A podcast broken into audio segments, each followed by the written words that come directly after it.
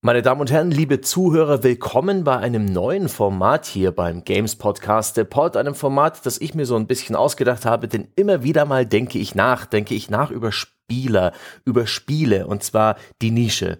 Was sind das für Leute, die Simulatoren benutzen beispielsweise oder in Prügelspielen so gut werden, dass sie nichts anderes machen, als stundenlang am Tag zu üben? Wer macht denn sowas, denke ich mir dann immer. Und heute habe ich mir eine dieser Personen geschnappt, bei denen ich von ganz aus der Ferne betrachtet stets denke, Wer macht denn sowas? Wer fliegt privat in seinem Hobbyraum, in seinem Zimmer, vielleicht sogar in einem aufgemotzten Cockpit Passagierflugzeuge in der Simulation und das in Echtzeit und mit diesem ganzen echten Brimborium ringsrum und ich habe es geschafft, heute einen dieser Piloten an mein Ohr zu führen.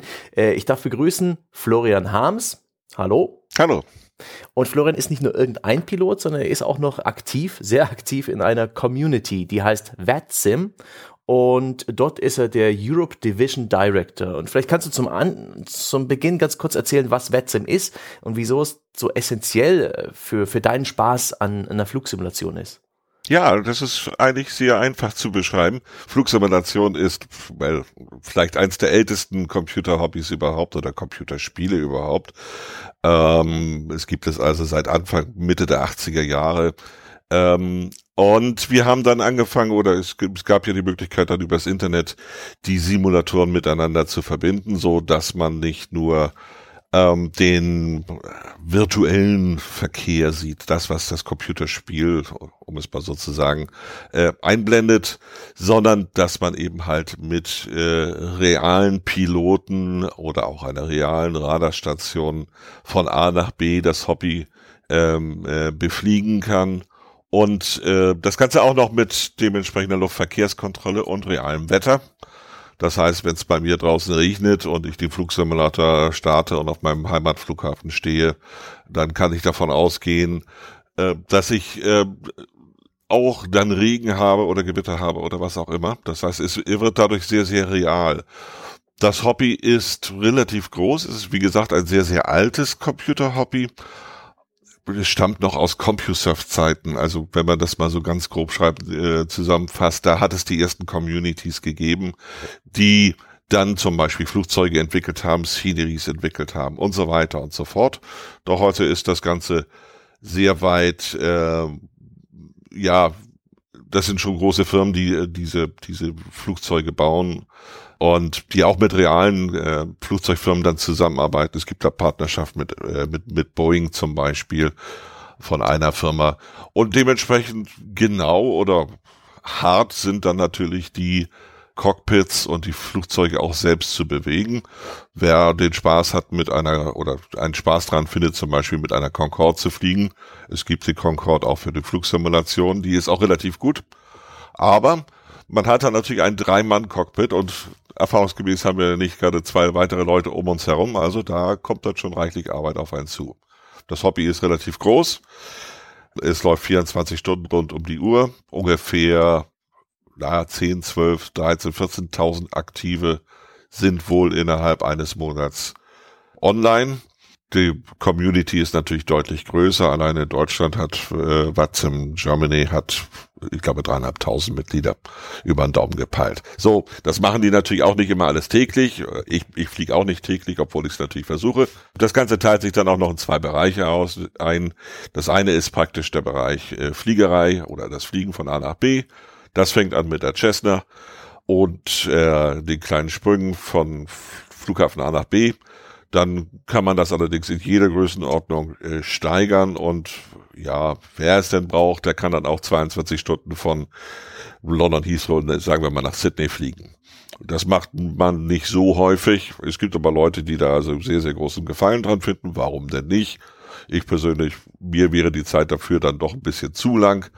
Ich konzentriere mich also auf Abendflüge der Klasse so anderthalb Stunden, zwei Stunden und dann ist das ein sehr, sehr schöner, abwechslungsreicher Spaß. Äh, kompliziert, es ist genauso kompliziert wie die reelle Fliegerei. Wir haben nur einen großen Vorteil. Wenn wir irgendwie Unsinn bauen, dann starten wir den Simulator neu. Das kann ein normaler Pilot natürlich nicht. Okay, nun hast du sehr viele Dinge angeschnitten und ich würde erstmal so diese, diese Community am Anfang nennen, VetSim. Wofür steht das eigentlich? VATSIM ist eine Community, heißt auch für sich Virtual ATC Simulation. Das heißt also die virtuelle Luftverkehrskontrollsimulation. Das heißt, das Netzwerk stellt praktisch eine, einen virtuellen Himmel zur Verfügung, in dem alle Flieger und alle Piloten die, und alle Controller, die sich anmelden, auf ein und dasselbe Netzwerk einloggen, die Flug, äh, Fluglotsen dementsprechende Positionen besetzen und äh, dann die Aufgaben des Luftcontrollers oder des ATC-Controllers äh, wahrnehmen. Und ähm, es wird praktisch ein, es werden praktisch die Simulatoren der verschiedenen PCs oder Macs äh, zusammengeschaltet über das gleiche Netzwerk geführt. Das heißt, mit einer kleinen Latenz äh, sehe ich den Flieger neben mir, wenn äh, ein Kollege vom gleichen Flughafen fliegt. Und das macht ja auch Sinn, weil letztendlich, ähm, wenn wir die größeren Events sehen, die es so gibt, äh, wo dann bis zu drei, vierhundert Leute äh, durch die Gegend fliegen von A nach B, dann ist das natürlich extrem voll auf dem Flughafen und es ist extrem voll auf der Strecke, aber es ist eben halt dann auch die, Re die Re Realität. Es findet also nicht statt, was der Computer uns vorgibt, sondern ähm, der Pilot oder das Flugzeug, was ich vor mir fliegen oder rollen sehe, das ist eben halt ein weiterer Nutzer ähm, des Netzwerks, der sich immer dort mit seinem PC bewegt oder mit seinem Sim. Ich finde das sehr interessant, dass hier ein Hobby, das ohnehin schon sehr komplex ist, nämlich Flugsimulatoren. Die muss man ja nicht zusammen mit diesen Netzwerken spielen. Die kann man ja auch für sich allein auf der Platte spielen, dass die dadurch nochmal eine deutliche Tiefe gewinnen und eine Komplexität. Das ist, das ist absolut richtig. Es wird dadurch, es wird dadurch halt realer. Das ist an und für sich der entscheidende Punkt. Ähm, wenn wir mal Faktoren wie Verkehr sehen, wie Wetter sehen und so weiter und so fort, dann ist das an und für sich, was den Flug von A nach B so abwechslungsreich macht. Ich kann täglich von Hamburg nach München fliegen oder von München nach Hamburg. Ähm, und durch die Kombination von verschiedenen Piloten, von verschiedenen Wetter, Verkehrssituationen wird es jedes Mal ein neues Erlebnis werden. Das ist der kleine, aber feine Unterschied zu der äh, reinen Offline-Simulation. Das sind ja auch Erfahrungswerte, die wir von anderen Computer-Online-Spielen kennen, wo dann praktisch ein Szenario aufgebaut wird und je nachdem, wie es aufgeräumt ist oder wie es moderiert wird, ähm, haben dann eben halt zur gleichen Zeit jede Menge Leute sehr viel Spaß oder eben halt auch nicht, je nachdem. Ähm, das ist aber natürlich bei einer so geschlossenen Community wie jetzt äh, zum Beispiel Watsim noch etwas äh, ausgeglichener, weil letztendlich alle das gleiche Interesse haben, nämlich von A nach B in einer möglichst sauberen Simulation zu kommen oder mit einem normalen Flug abzuschließen. Und das sind Werte, ja, das, man mag es oder man mag es nicht. Also ich sag's mal so, ich verteufel keinen, der, der einen Simulator offline fliegt. Mir persönlich wäre es einfach eindeutig zu langweilig. Hm. das ist spannend. Und ich werde hier später nochmal drauf eingehen, auf diesen Reiz der Community, auf diese, auch auf die Pflichten, die man da hat. Aber zunächst will ich die Person Florian Harms noch ein bisschen näher kennenlernen und vor allen Dingen äh, die Art und Weise, wie du zu diesem Hobby gefunden hast. Äh, ich höre deiner Stimme an, dass du schon ein bisschen zum älteren Semester gehörst. Ja, das ist ja nur eine Frage der Definition. Also es gibt auch deutlich, es gibt natürlich auch deutlich ältere in, in, in, in Zocker-Varianten natürlich, ganz klar. Aber man darf eins nicht vergessen, ich habe angefangen mit Computerspielen äh, zur guten 8-Bit-Zeit. Das war zu Thema ähm, äh, Commodore C64, Atari 400, 800, so in der Klasse. Um, ähm, und aus der Zeit stammt letztendlich auch äh, die Flugsimulation. Und ich dachte, als ich die erste Flugsimulator sah, damals noch von Sublogic, äh, geschrieben. Dachte ich auch, das wird sich nie durchsetzen. Das ist, das sieht so blöd aus, nicht? Aber es ist letztendlich eins, äh, vielleicht die Software, die am längsten verkauft wird, weil alle anderen Softwareprodukte, auch Games oder sonst was, verschwinden halt mit der Zeit vom Markt wieder. Und dieses hält sich eben halt seit 1983, 84, 85. Das ist also eine ziemlich durchgehende Sache. Nun sind natürlich die Rechner deutlich besser geworden, die Grafiken sehen besser aus und so weiter und so fort. Damals, zu der Zeit, hatte man äh, eine Simulation des Flughafens Chicago Max. Das kennt, sagt hier in Deutschland wahrscheinlich kaum jemanden was. Es ist ein ehemaliger Verkehrsflughafen bei Chicago gewesen, ganz klein. So, und dann stieg man da auf und dann flog man über irgendwie eine äh, Schachbrettlandschaft und dann sah man am Ende dieser Landschaft sah man dann irgendwie so eine Zackenlinie äh, womit ein Berg da oder ein Gebirge dargestellt werden äh, sollte. Natürlich gibt es dort kein Gebirge, wo dieses in Zackenlinie war. Es war einfach nur das Ende des Spielfeldes. Davon sind wir natürlich inzwischen einigermaßen weit entfernt. Das heißt, wir können theoretisch die 21.000 Verkehrsflughäfen der Welt anfliegen. Die Welt ist komplett äh, dargestellt, äh, mehr oder minder gut. Darüber kann man natürlich immer streiten. Aber äh, ich sag's mal so rum, äh, wenn ich meinen Flugsimulator starte und aus dem Cockpit rausgucke, dann sieht die Wolke schon aus wie eine Wolke. Und da, wenn ich die, wenn es eine Gewitterwolke ist und ich da durchfliege, dann habe ich dann auch die mit den dementsprechenden Turbulenzen zu rechnen. So, das wird also alles dementsprechend simuliert und damit wird es natürlich schon sehr, sehr real. Also, ähm, um das auch mal von der Seite zu beleuchten, ein äh, Computerspieler Pilot wird mit Sicherheit nicht eine richtige Verkehrsmaschine von A nach B sicher äh, bewegen können. Das wird nicht funktionieren, weil einfach dazu die Flug Flugerfahrung fehlt.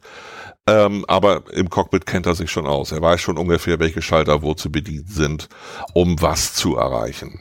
Haben dich diese Simulatoren von Anfang an gefesselt oder gab es irgendeinen bestimmten Punkt, einen bestimmten Serienableger, der dich so wirklich in seinen Bann gezogen hat? Wo ist aus äh, dem Erstkontakt wirklich dieses langanhaltende Hobby geworden? Also beim ersten, äh, die ersten Simulationen, das war eigentlich relativ langweilig. Also bei mir wurde es, fing es an mit einem Programm, das hieß Sublogic, auch von aus dem Hause Sublogic. Sublogic, muss man vielleicht erzählen, ist später von Microsoft gekauft worden und daraus ist dann letztendlich der Microsoft Flugsimulator entstanden. Ähm, der erste Sublogic Flugsimulator, das ist eben halt dieses Bild, äh, was ich so eben versucht habe, so ein bisschen zu beschreiben.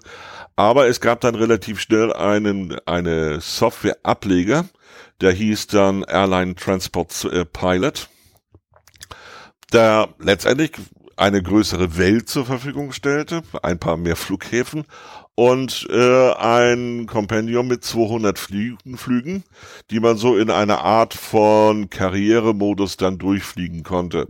Das war eine ganz interessante Sache. Das hat richtig Spaß gemacht. Es gab auch Anflugkarten, es gab also richtiges Kartenmaterial. Ähm, da habe ich die erste, das erste Mal äh, auch dann also wirklich komplexere Anflüge gemacht. Ich habe dann irgendwann festgestellt, ähm, nachdem ich der Tutor dieser Software dann immer wieder darauf hingewiesen habe, ich möge doch mal bitte den Luftdruck einstellen, dass man irgendwann mal den Luftdruck eben halt auf Standardluftdruck umschaltet, wenn, während des Steigflugs und so weiter und so fort. Das Ganze wie gesagt, das war 1985, 86 so in der Spielklasse. Es kann auch vielleicht ein Jahr später gewesen sein. Aber dieses Ding, das war sozusagen der Meilensprung äh, in der Flugsimulation. Und ähm, alles, was danach kam mit einer riesen Community, das waren dann letztendlich Verfeinerungen des Systems. Wir bewegen uns heute natürlich nach selbst gewünschten Räumen oder Flügen. Ähm, wir haben nicht mehr eine äh, Linie, wo man sagt, okay, du musst jetzt von A nach B zu fliegen, äh, fliegen, um einfach dein Ranking hochzuschrauben. Davon sind wir natürlich heute äh, meilenweit entfernt, obwohl man das auch in der Flugsimulation findet. Es gibt sogenannte virtuelle Airlines. Da kann man Mitglied werden. Ähm, und da muss man so und so viele Flüge äh, machen, je nach Airline. Ich bin zum Beispiel Mitglied bei der British Airways Virtual, eine, eine Community mit 1250 Piloten, von dem man ausgehen kann, dass eben halt jeder Pilot einmal im Monat einen Flug machen, äh, machen wird. Sonst, ansonsten wird er dort dementsprechend ähm, auch äh, ja geparkt, sagen wir es mal so. Dann gibt es eben halt neuen Piloten. So, das heißt, das sind schon ganz schöne Anforderungen, die dann auch da ins Spiel kommen. Und die sind ja auch selbst gewählt. Du machst ja nicht, äh, du machst ja da freiwillig mit und ihr legt euch klar. diese Bürde auch freiwillig auf, diese ultrakomplexen äh, Bedienungen der, der einzelnen Flugzeugsysteme, diese ja, Verantwortung. Sagen wir es mal so, sagen wir es mal so. Das, das Ganze ist relativ äh, leicht bis mittelschwer erlernbar. Äh, und wie bei jedem Hobby versucht man ja irgendetwas zu bekommen, wo ich, äh, wo wir morgen sagen, dass wir etwas mehr wissen als das, was wir heute wissen.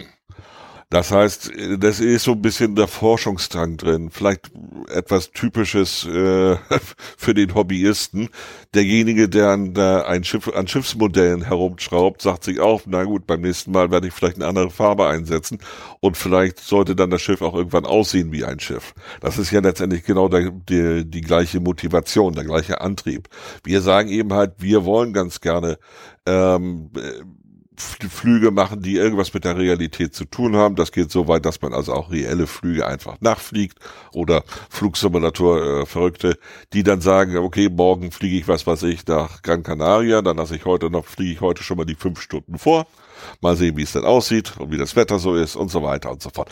Äh, das ist immer die gleiche Motivation, die da eigentlich hintersteckt. Äh, sich zu verbessern in einem äh, Gebiet, welches nun nicht alltäglich ist, auch nicht alltäglich für die für die meisten anderen Simulationsmitglieder. Ähm, aber es gibt genauso auch äh, die realen Piloten, die dann sagen, okay, toll, ich habe jetzt meine fünf Stunden hier äh, oder meine fünf Flüge in Europa für den Tag abgearbeitet ähm, heute will ich nicht mehr fliegen, aber morgen habe ich einen Tag frei, dann fliege ich mal in irgendeine Runde, wo es dann eben halt nicht mehr darauf ankommt, dass man diese Riesenverantwortung auf ein millionenschwere äh, Flugzeug ähm, hinter sich hat, sondern auch wirklich mal was ausprobieren kann. Ein Bekannter von mir, der hat lange Zeit, äh, wie soll ich sagen, Charter geflogen, äh, schwerpunktmäßig Frachtcharter, der hat äh, sich über diese Weg zum Beispiel auch wieder die Anflüge bei ganz bestimmten exotischen äh, Flughäfen wieder äh, heranget oder hereingetan oder reingeworfen äh, um dann einfach zu, zu, sagen, ja, okay, äh, so geht das, das sind die Charts, aha, und da ist der Berg, aha, und da muss ich drehen, weil das eben halt in der simulierten Welt dem Original sehr, sehr nahe kommt. Das Einzige, was wir nicht haben, ist, dass uns der Hintern Körper dementsprechend hoch und, und, und runter gedrückt wird, wenn wir steigen oder sinken. Äh, das heißt, die Bewegung selbst des Körpers äh, findet natürlich nur dann statt, wenn man sich ein dementsprechend, äh, ja, wie soll man sagen, äh, Liftsystem äh, baut. Aber ich finde, das geht alles zu weit. Das brauche ich persönlich jetzt für diesen Spaß nicht. Ich finde das schon bemerkenswert. Es ist eigentlich gar keine Gaming-Hobby dieses äh, Simulatorfliegen, oder? Es nutzt die Mittel von einem Videospiel, das heißt Rechner, Grafikkarte und so weiter, aber es ist schon sein ganz eigenes Ding, habe ich den Eindruck. Ja, definitiv, definitiv. Es ist nicht, es ist nicht so äh, modeabhängig, sagen wir es mal so. Sagen wir es mal ganz einfach. Nehmen wir, nehmen wir mal ein Beispiel GTA 4. Nicht? War lange Zeit hochgradig interessant, hat viele Leute sehr, sehr viele Zeiten oder sehr viel mit rumgespielt. Es gibt da, glaube ich, auch, wenn ich mich dunkel entsinne, irgendwie einen Online-Weg, das dann also gemeinsam zu erleben. So, GTA 4 ist natürlich durch, jetzt sind wir bei GTA 5, in anderthalb Jahren sind wir bei GTA 6. Natürlich kann man jetzt sagen, das ist immer das gleiche Hobby, es ist auch immer eine ähnliche Geschichte, gar keine Frage. Aber ähm, bewegt sich was, verändert sich was. Ähm, ja, natürlich, man kann sagen, die Grafik ist besser geworden, die Physik vielleicht. Es gibt äh, vielleicht bessere Wetterphänomene oder sonst was. Aber es ist ja nicht das freie Bewegen in einem freien Raum. Selbst wenn man beim GTA 5 jetzt zu der Gruppe da, der LSPDFR, äh, Pilot, äh, Polizisten gehört, dann stellt man auch fest, ja toll, nicht? Also, da fehlt ein Auto von mir, das macht irgendwie Unsinn, also halte ich es mal an. So, daraus jetzt herauszuwechseln und zu sagen, äh, was weiß ich, ich will damit zum Mond fliegen, das wird wahrscheinlich nicht funktionieren. Und das wird auch in 20 Jahren mit GTA 25 dann nicht funktionieren. Ähm, diese Hobbys sind wenn man sie etwas ernsthafter oder etwas umfangreicher betreibt, sind sie, haben sie natürlich schon Parallelen, gar keine Frage. Man kann natürlich sagen, wenn ich jetzt Hamburg, Berlin, Berlin, Hamburg fliege und immer den gleichen Flug mache, ja, also irgendwann äh, kann ich die Minuten wirklich von Hand zählen und dann findet auch alles automatisch statt. Das ist ja in der Realität auch so. Ähm, nun, ein normaler äh, Verkehrsflieger fliegt eben halt nicht die gleiche Route immer wieder Wir mal hier in Hamburg die EasyJets, die hier in, in Fuhlsbüttel äh, stehen, in Realität. Die machen ihre fünf bis sieben Flüge oder vielleicht sind es auch mal drei Flüge Und dann landen sie zufälligerweise oder gewollt wieder in Hamburg. Aber was sie denn unterwegs fliegen und die Crew, was die Crews fliegen, ist immer wieder was anderes. So, bei 21.000 Flughäfen, das kann man sich ausrechnen, das wären 21.000 Fakultätenmöglichkeiten. Äh, das werde ich mit Sicherheit nicht mehr erleben, dass ich die alle abfliege. Ähm, man, das muss es aber auch nicht sein, denn hier ist, kommt ja noch der Aspekt hinzu, dass man eben halt dieses Hobby online macht und dadurch mit Freunden, mit der Community fliegen kann oder gemeinsame Abenteuer erleben kann. Und das ist ein ganz anderer Motivationspunkt, als wenn man jetzt sagen würde, ich habe eben halt nur äh, reelle, virtuell simulierte Fernfahrer um mich herum, die bei der Eurotruck-Simulation äh, von A nach B fahren und versuchen, die, ihren 40 Tonnen unter Kontrolle zu halten. Das ist eine andere Spielwiese. Oh, schaut der der Pilot aus seinem Elfenbein abschätzig herab auf die äh, auf die Pirat-Simulation? nein, nein, nein, nein, ganz und gar nicht, weil ich, ich also ein ETS äh, fahre ich auch gelegentlich mal ganz gerne, aber ähm, sagen wir es mal so rum, ähm, es ist was anderes. Es ist, äh, es funktioniert anders. Es, es, es hat eine andere Haptität. Es, es wird anders angefasst. Ähm, währenddessen, wenn ich, wenn ich abends, was was ich hier einen Flug mache und da klingelt bei mir Skype und sagt der eine, ja, du, ich will heute fliegen, äh, dann gucken wir mal ganz kurz, werfen wir einen Blick auf die Windkarte und schauen wir nach, wo wir dann möglichst zügig oder auch möglichst komplex von A nach B kommen. Und dann heißt das, ja, pass mal auf, hier Hamburg, München, München hat Schneefall oder Nebel oder was weiß ich, Sturm, äh, lass doch mal München anfliegen. Und dann suchen wir uns einen Flug aus und dann fliegen wir los. Und mit etwas Glück ist eben halt Luftverkehrskontrolle auf der ganzen Strecke äh, online. Das ist ja der zweite Teil dieses Hobbys. Ähm, und dann hat man auch ein richtiges Abenteuer. Denn verrückterweise kommen ja noch, noch ein paar Leute mehr auf die gleiche Idee. Aber es ist eben halt so, dass man nicht sagen äh, kann, äh, das wird jetzt total überladen, weil wir machen ja dieses Hobby von Gate zu Gate. Das heißt im Klartext, der Flug beginnt damit, dass man sich einen Flugplan äh, heraussucht oder sich einen erstellt, wie wir denn von Hamburg nach München kommen. Dann gibt es eine sogenannte äh, Clearance für den Flug, gerade bei den Verkehrsfliegern. Wer, wer Sichtflug fliegt, äh, der braucht theoretisch keine Clearance. Ein Verkehrsflieger braucht eine Freigabe für den Flug. Das heißt, da wird einmal ein Blick reingeworfen. Ist das denn einigermaßen sinnvoll, was du da geschrieben hast und so weiter und so fort und dann bekommt man dafür eine Verkehrsfreigabe. So, wenn wir jetzt uns vorstellen würden, wir hätten Hamburg-München, Stunde Flug, äh, wir hätten 120 bis 150 Leute, die versuchen würden, diesen Flug machen, äh, zu machen. Und möglichst auch noch alle auf den gleichen Flugplan unterwegs sind. Also die gleiche, exakt die gleiche Strecke fliegen. So ist es logisch, dass das natürlich nicht funktioniert. Ähm, da muss man sich dann schon ein bisschen was ausdenken, aber alleine schon die Abwicklung eines Fluges durch die, durch die, durch die Luftverkehrskontrolle dauert halt ein bisschen. Und das ist in der Realität ja auch nicht anders. Nicht? Es gibt, ist es ja undenkbar, dass jetzt äh, äh, in der Realität von Hamburg nach München 100 Flieger in einer Stunde gehen. Das wird, werden die Kapazitäten im deutschen Luftraum nicht zulassen.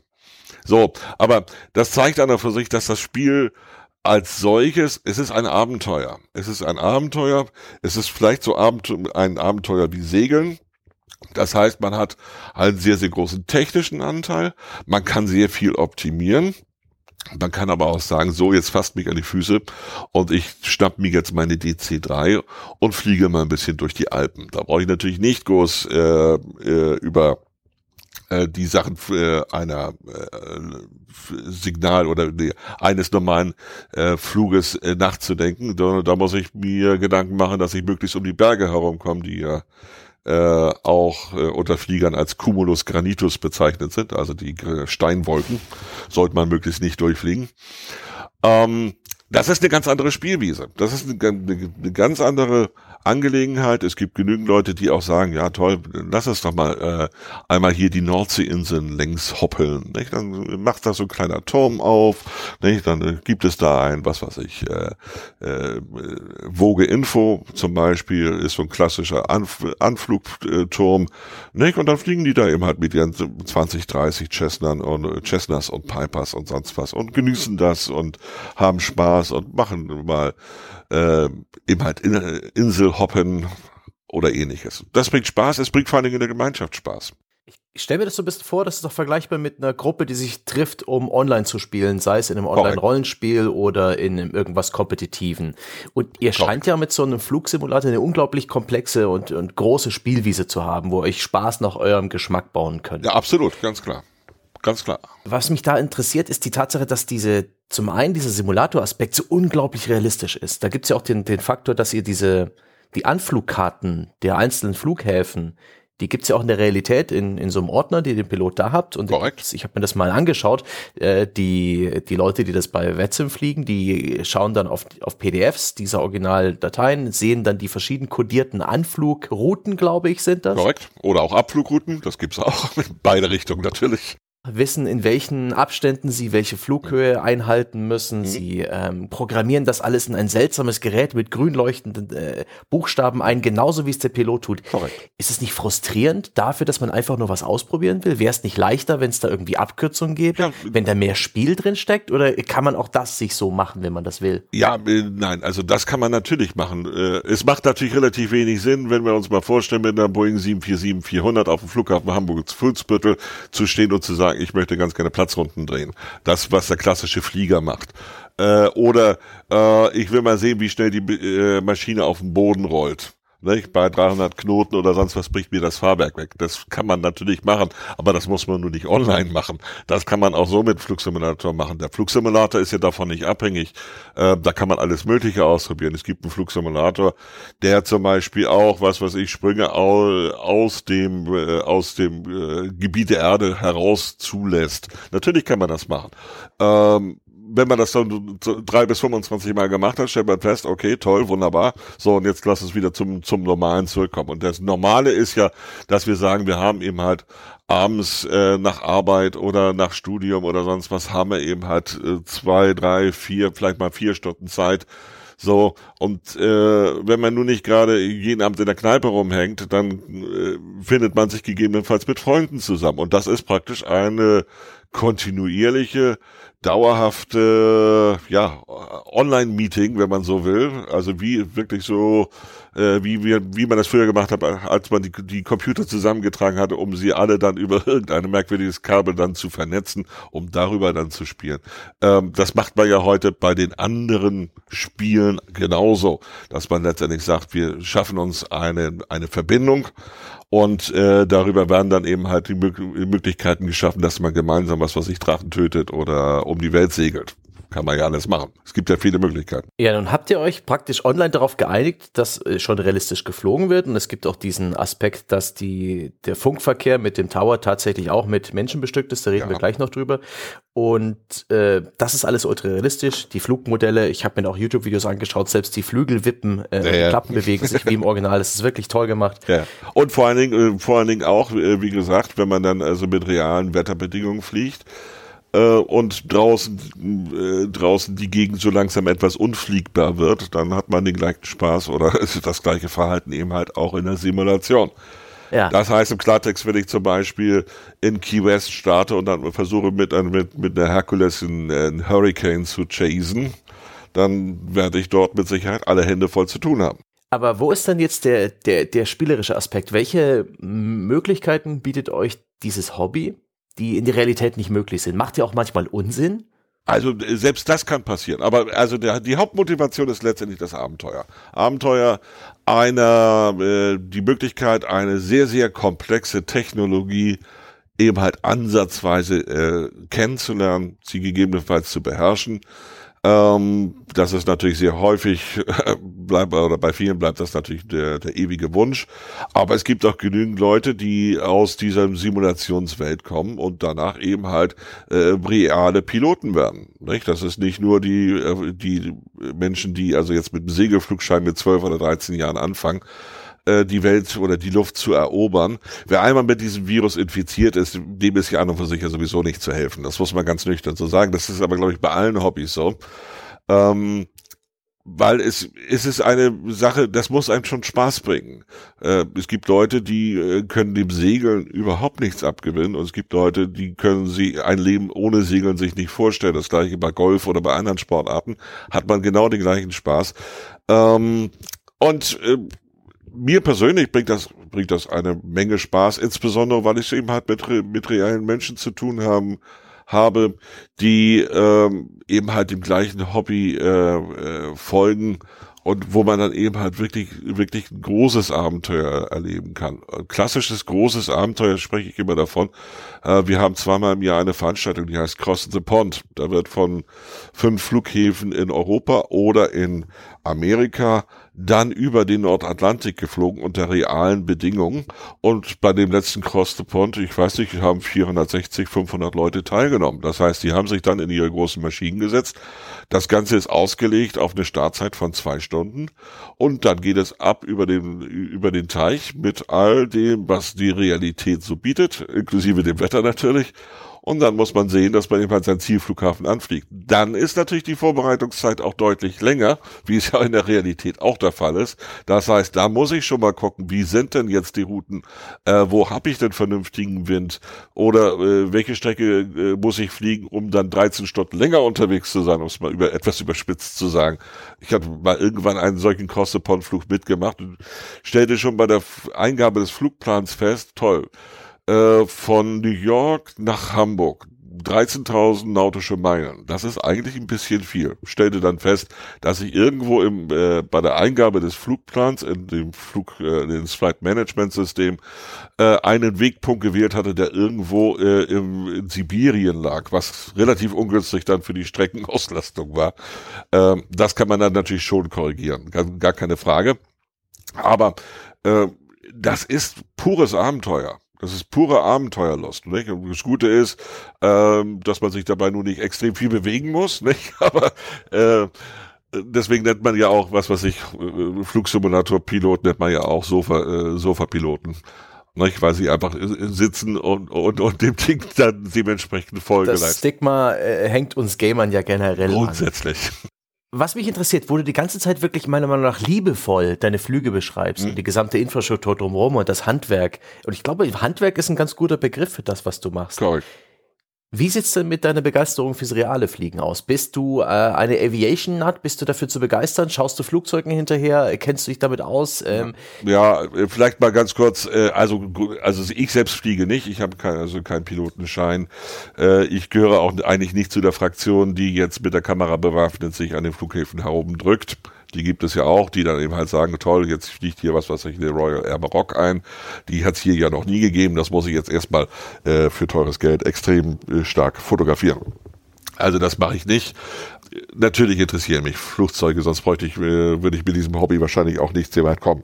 Flugzeuge hinterher schauen mache ich relativ selten, aber ich sag's mal so rum, wenn ich äh, auf einem Stopover bin oder irgendwie einen Anschlussflug habe und da habe ich eine Pause von zwei Stunden zwischen zwei Flügen, also in, in der Realität, dann, äh, und es ist wirklich nichts zu tun, dann kann ich mich auch sehr gut auf die Aussichtsterrasse des Flughafens stellen und mal gucken, was denn da so, sich so bewegt. Da ich ja ungefähr weiß, wie die Zyklen sind, was eben halt auf, auf einem Vorfeld passiert, wie so ein Flugzeug dann abgefertigt wird und so weiter und so fort, kann ich damit natürlich deutlich mehr anfangen, als äh, jetzt jemand, der, ich sag mal, nur, nur in Urlaub fliegt. Anyway, äh, das macht nichts, das macht mich nicht zu einem besseren Menschen oder zu einem interessanteren Menschen. Äh, äh, das gibt, das geht ja vielen so. Flugzeugen hinterher schauen. Gut, wenn jetzt, ich, wie gesagt, ich arbeite hier mitten in Hamburg. Äh, in Hamburg haben wir Airbus Industries, die sitzen draußen in Finkenwerder, also einmal auf der Südseite der Elbe. Ähm, ich sehe schon ganz, äh, ich sehe natürlich schon mal nach, wenn da ein Flugzeug nach Finkenwerder reinfliegt, was ist, wie ist es denn bemalt? Ist es noch grün bemalt? Also ist es noch nicht, noch, hat es noch nicht seine Endlackierung bekommen oder sonst was? Das interessiert natürlich den Fluginteressierten grundsätzlich. Ähm, ich übertreibe es aber nur nicht so, dass ich mich also mit der, mit, mit der Kamera nun äh, tagelang auf die Lauer lege und zu sagen, jetzt lass es mal hier die Fotos des Jahrtausends schießen. Das mache ich nicht. Ja, aber bist du beispielsweise generell im Gebiet interessiert? Das ganze Thema Luftfahrt hat ja zum Beispiel, äh, es gibt ständig neue Modelle, die, es entwickelt sich alles ständig weiter, sowohl militärisch als auch zivil. Bist du da ein bisschen up to date oder interessiert dich wirklich nur äh, die Simulatorwelt? Das interessiert mich, das interessiert mich schon. Es gibt, es gibt Seiten, die ich zum Beispiel auch regelmäßig anschaue. Alleine auch schon, um einfach mein Hobby etwas äh, besser äh, abzubilden. Es gibt zum Beispiel Seiten, die sind spezialisiert auf Verkehrsstörungen oder Flugstörungen, wo man dann also nachlesen kann, was ist da nur eigentlich schiefgegangen, als das, der, der Flieger dort nicht mehr bremsen konnte, wo er denn bremsen sollte. Da, da gibt es schon eine sehr äh, spezifizierte Informationslage. Das wird auch letztendlich durch die äh, in Deutschland hier durch das Luftfahrtbundesamt oder ähnliches ja auch dementsprechend äh, herausgesucht oder auch dementsprechend veröffentlicht. Das interessiert mich natürlich als sogenanntes fliegende Fliege, äh, Mitglied der, der Fliegerschaft, obwohl ich wie gesagt selbst keinen Pilotenschein habe, interessiert mich das natürlich. Das interessiert, es interessiert letztendlich auch den Eisenbahnfreak, wenn eine neue Lok kommt. Ich denke mal, das ist, das ist selbstverständlich. Ich interessiere mich nun nicht zwingend in jeder Tiefe, wenn jetzt, was weiß ich, irgendeine Besonderheit, also zum Beispiel das, das sogenannte Grey Metal Fliegen interessiert mich nicht, nur nicht so wahnsinnig. Also äh, die ähm, äh, Kriegs- oder äh, ja, Luft, Luftkämpfe oder ähnliches, das also der militärische Aspekt des Fliegens. Ja, das ist nicht, das ist nicht so ganz meine Welt. Sehr wohl interessiert es mich, wenn wir simulieren, dass wir zum Beispiel auf dem Flugzeugträger landen. Dann allerdings auch mit einer grauen Maschine. Das kriegt man mit einem, äh, unter reellen Bedingungen mit dem Airbus dann nicht, nicht geregelt. Hast du Vorlieben? Gibt es Flugzeugmodelle oder Flughäfen, die du besonders magst? Einfach so aus dem Bauch heraus. Ja, also ich fliege, ich fliege eigentlich relativ viel die 737 von, von Boeing und ich fliege sehr viel im A320 oder A319, also die A3, Dreier Serie. Äh, das hängt mit meiner Vorliebe mit den Flügen zusammen, die ich äh, ja mache, mit der äh, Flugzeit von anderthalb, maximal zwei Stunden. Ähm, da kommt man eben halt von, ich sag mal, Hamburg nach Riga oder nach, äh, nach Wien so, und äh, da muss ich also nicht die äh, White Bodies fliegen, wie eine Boeing 777 oder eine 747-400 oder sonst was, weil die eben halt auf diesen Strecken auch nur eher unrealistisch eingesetzt werden. Also die, das sind so die Standardflugzeuge, mit, äh, mit denen ich, ich mich durch die Gegend bewege, die mir auch, auch sehr viel Spaß bringen und wo ich glaube, dass ich dann auch eine gewisse Systemtiefe des Verständnisses schon erreicht habe, obwohl beide Flugzeugtypen auch schon sehr unterschiedlich sind. Denn zwischen Boeing und Airbus gibt es eben halt auch einen großen Philosophieunterschied. So ein bisschen wie Canon und Nikon, kann ich mir vorstellen. Alles bedient sich irgendwie anders. Ja, das, nee, das geht noch weiter auseinander. Also das ist schon, äh, sagen, man kann es so rum sagen, die, die Flugzeuge, insbesondere die Flügel haben, haben ein gewisses Profil und dieses Profil wird hiermit simuliert. Das heißt, im Klartext, wer mit der DC-9 unterwegs ist, um mal so ein alteres Flugzeugmodell zu nehmen, der wird sich äh, bei seinen ersten Flügen wundern, warum er, wenn er auch von der Reiseflughöhe versucht runterzukommen, am Anfang nicht sehr stark sinkt. Aber das ist eben halt das Flügelprofil, was bei diesen Flugzeugen so eingesetzt wurde und so ab 20.000 Fuß geht das dann also schmack, äh, schmackig wieder ein Stückchen weiter runter. Aber das sind nun wirklich äh, schon eher exotische Betrachtung des Ganzen. Ja, wir verlieren uns in Details. Flughäfen. Ja, genau. Flughäfen, äh, London Heathrow ist sehr interessant, Amsterdam ist sehr interessant. Äh, also man sagt immer, zwischen Amsterdam und Hamburg äh, rollt man länger, als dass man fliegt. Da ist was Wahres dran, weil der Flughafen eben halt riesengroß ist. Ich mag sehr gerne auch amerikanische Flughäfen fliegen. Äh, die bringen sehr, sehr viel Spaß, sind teilweise sehr komplex anzufliegen. Wir haben einen Gruppenflug gemacht von Toronto nach LaGuardia, LaGuardia in New York und das Ganze unter Blizzard-Bedingungen. Das heißt, es war wirklich also Schneesturm in New York und dann mit Luftverkehrskontrolle oben drüber. Die Flughäfen waren in Realität schon längst geschlossen, haben also keinen keinen weiteren äh, Flieger mehr aufgenommen, weil die Fliege, der Flughafen einfach unanfliegbar war. Man sah also die Piste, sah man dann in dem Moment, äh, sag mal so ungefähr eine zehnte Sekunde, bevor man dann einmal das Klacken vom Fahrwerk auf der Piste gesehen hat. Das ist ein relativ ungünstiger Anflug. Aber diese Flughäfen anzufliegen und auch gerade die etwas komplexeren Gebiete anzufliegen, das bringt schon Spaß. Das finde ich jetzt spannend. Was macht denn äh, einen Flughafen interessant für dich? Was bedeutet denn für den Piloten, äh, ob Simulation oder echtes Leben, ein Anflug? Also der Anflug ist, ja, also ist, wie heißt es immer so schön, äh, jeder Affe kann ein Flugzeug starten äh, und äh, nur wenige Affen können das Flugzeug landen und dann wieder heil davon gehen. Das Problem ist, dass wir aus einer äh, großen Masse einem, einem wirklichen Schwergewicht an technischen oder aus Aluminium genommen, Art 1 aus der Geschwindigkeit raus müssen. Wir haben eine Reisefluggeschwindigkeit, ich sag mal von ungefähr 800 Stundenkilometern. Das ist so realistisch für diese A320 und äh, 737er Klasse.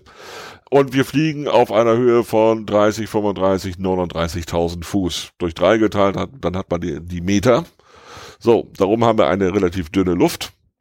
Das heißt, wir bewegen uns auch relativ schnell und sehr, sehr ökonomisch, wie es so schön heißt. So, jetzt sind wir auf dem Anflug nach Hamburg.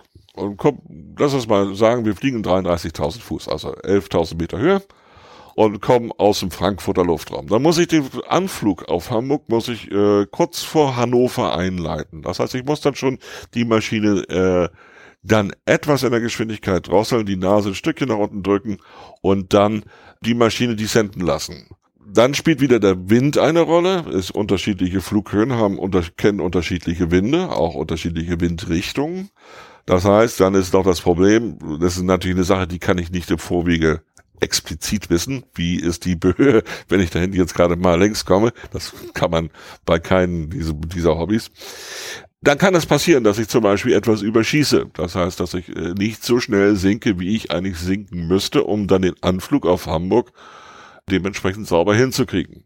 Also muss ich mir was einfallen lassen. Das mache ich meistens in der Regel zusammen mit der Luftverkehrskontrolle. Die lässt sich dann auch was einfallen. Die will mich ja auch loswerden an den Anflugcontroller. Und das heißt in der Regel, dass man eben halt was, was ich entweder etwas äh, versetzt fliegt, man kriegt eine kleine Verlängerung der Strecke oder ähnliche Sachen, so dass man dann wieder im Sinkprofil drin ist. Dann kommt die Anflugsituation. Bleiben wir beim Beispiel Hamburg. Hamburg hat zwei gekreuzte Bahnen. Auf der einen wird gestartet und auf der anderen wird in der Regel gelandet. Das heißt, man muss im Zweifelsfall einmal um Hamburg und den Flughafen herumfliegen, um dann äh, wieder so 10, 11 nautische Meilen mal 1,8, dann sind wir bei Kilometern, auf den Anflugpfad aufzuspringen oder den ILS. Das in 3000 Fuß Höhe, möglichst so, dass ich die Maschine auch, obwohl sie dann sinken möchte, auch noch etwas abbremsen kann, denn die Aufsetzgeschwindigkeit beim Airbus ist so bei, je nach Beladung natürlich, äh, irgendwo zwischen 130 und 140 Knoten.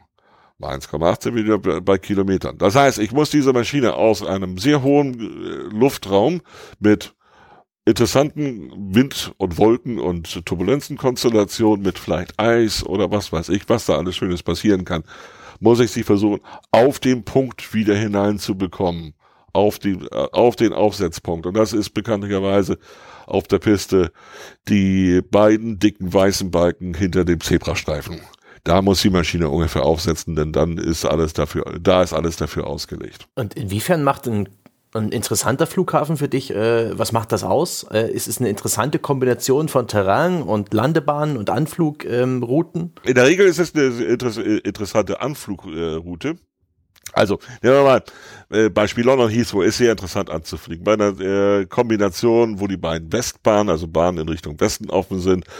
Wenn wir jetzt Hamburg-London fliegen würden, dann würden wir etwas nördlich des Flughafens rankommen und dann würden wir praktisch ein umgedrehtes Z fliegen, um dann auf die äh, Pistenlinie draufzukommen. Warum ist das notwendig? Ganz einfach, der Londoner Luftraum oder die, die London kennt eben halt eine ganze Menge von Flughäfen unter anderem auch die drei äh, am stärksten frequentierten, die es in, in Großbritannien gibt. Ergo ist der Luftraum pickepacke voll.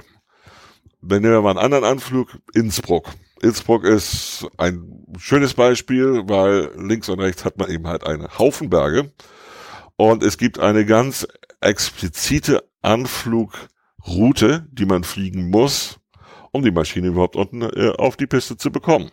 Man kann dort nicht mal eben sagen, ach nö, jetzt mache ich mal ein bisschen nach links oder ein bisschen nach rechts. Ach nee, das fliege ich mal ein bisschen höher an. Das geht halt nicht. Da muss man in einer gewissen Geschwindigkeit ein ganz bestimmtes Profil fliegen, um die Maschine heil auf den Innsbrucker, äh, Innsbrucker Flughafen draufzusetzen. Es geht nicht anders. Kann man sich auch sehr schön bei YouTube angucken. Da gibt es genügend Beispiele von Leuten, die es also wirklich können und die das mit dem Simulator machen wie sie dann Innsbruck anfliegen. Also kann ich nur empfehlen, da mal einen Blick reinzuwerfen. Das finde ich interessant, dass also jeder Flughafen sozusagen seinen Charakter und seine eigene Challenge, sein Rätsel hat. Absolut. Aber wo du es wo du's gerade ansprichst, Innsbruck, in der Vorbereitung auf die Folge habe ich mich auch mal ein bisschen in diesen Kosmos der Flugsimulatoren begeben und gestaunt darüber, wie komplex das ist, wie viele Angebote es da gibt mhm. und vor allen Dingen, dass da so eine Industrie existiert, so ein Markt innerhalb der Simulator-Community, der eben immer neue Inhalte produziert, Services anbietet, seine Flugzeugmodelle. Und da habe ich jetzt gesehen, für 39 australische Dollar ein absolutes Must-Have, der Flughafen von Innsbruck, äh, modelliert mhm. mit den umliegenden 2000 äh, Quadrat Kilometern. Mhm, korrekt. Und der wurde in, in, in allen Tönen gelobt von, mhm. äh, von Oryx, glaube ich, hieß der Hersteller, bin ich mir jetzt aber nicht mehr ganz sicher.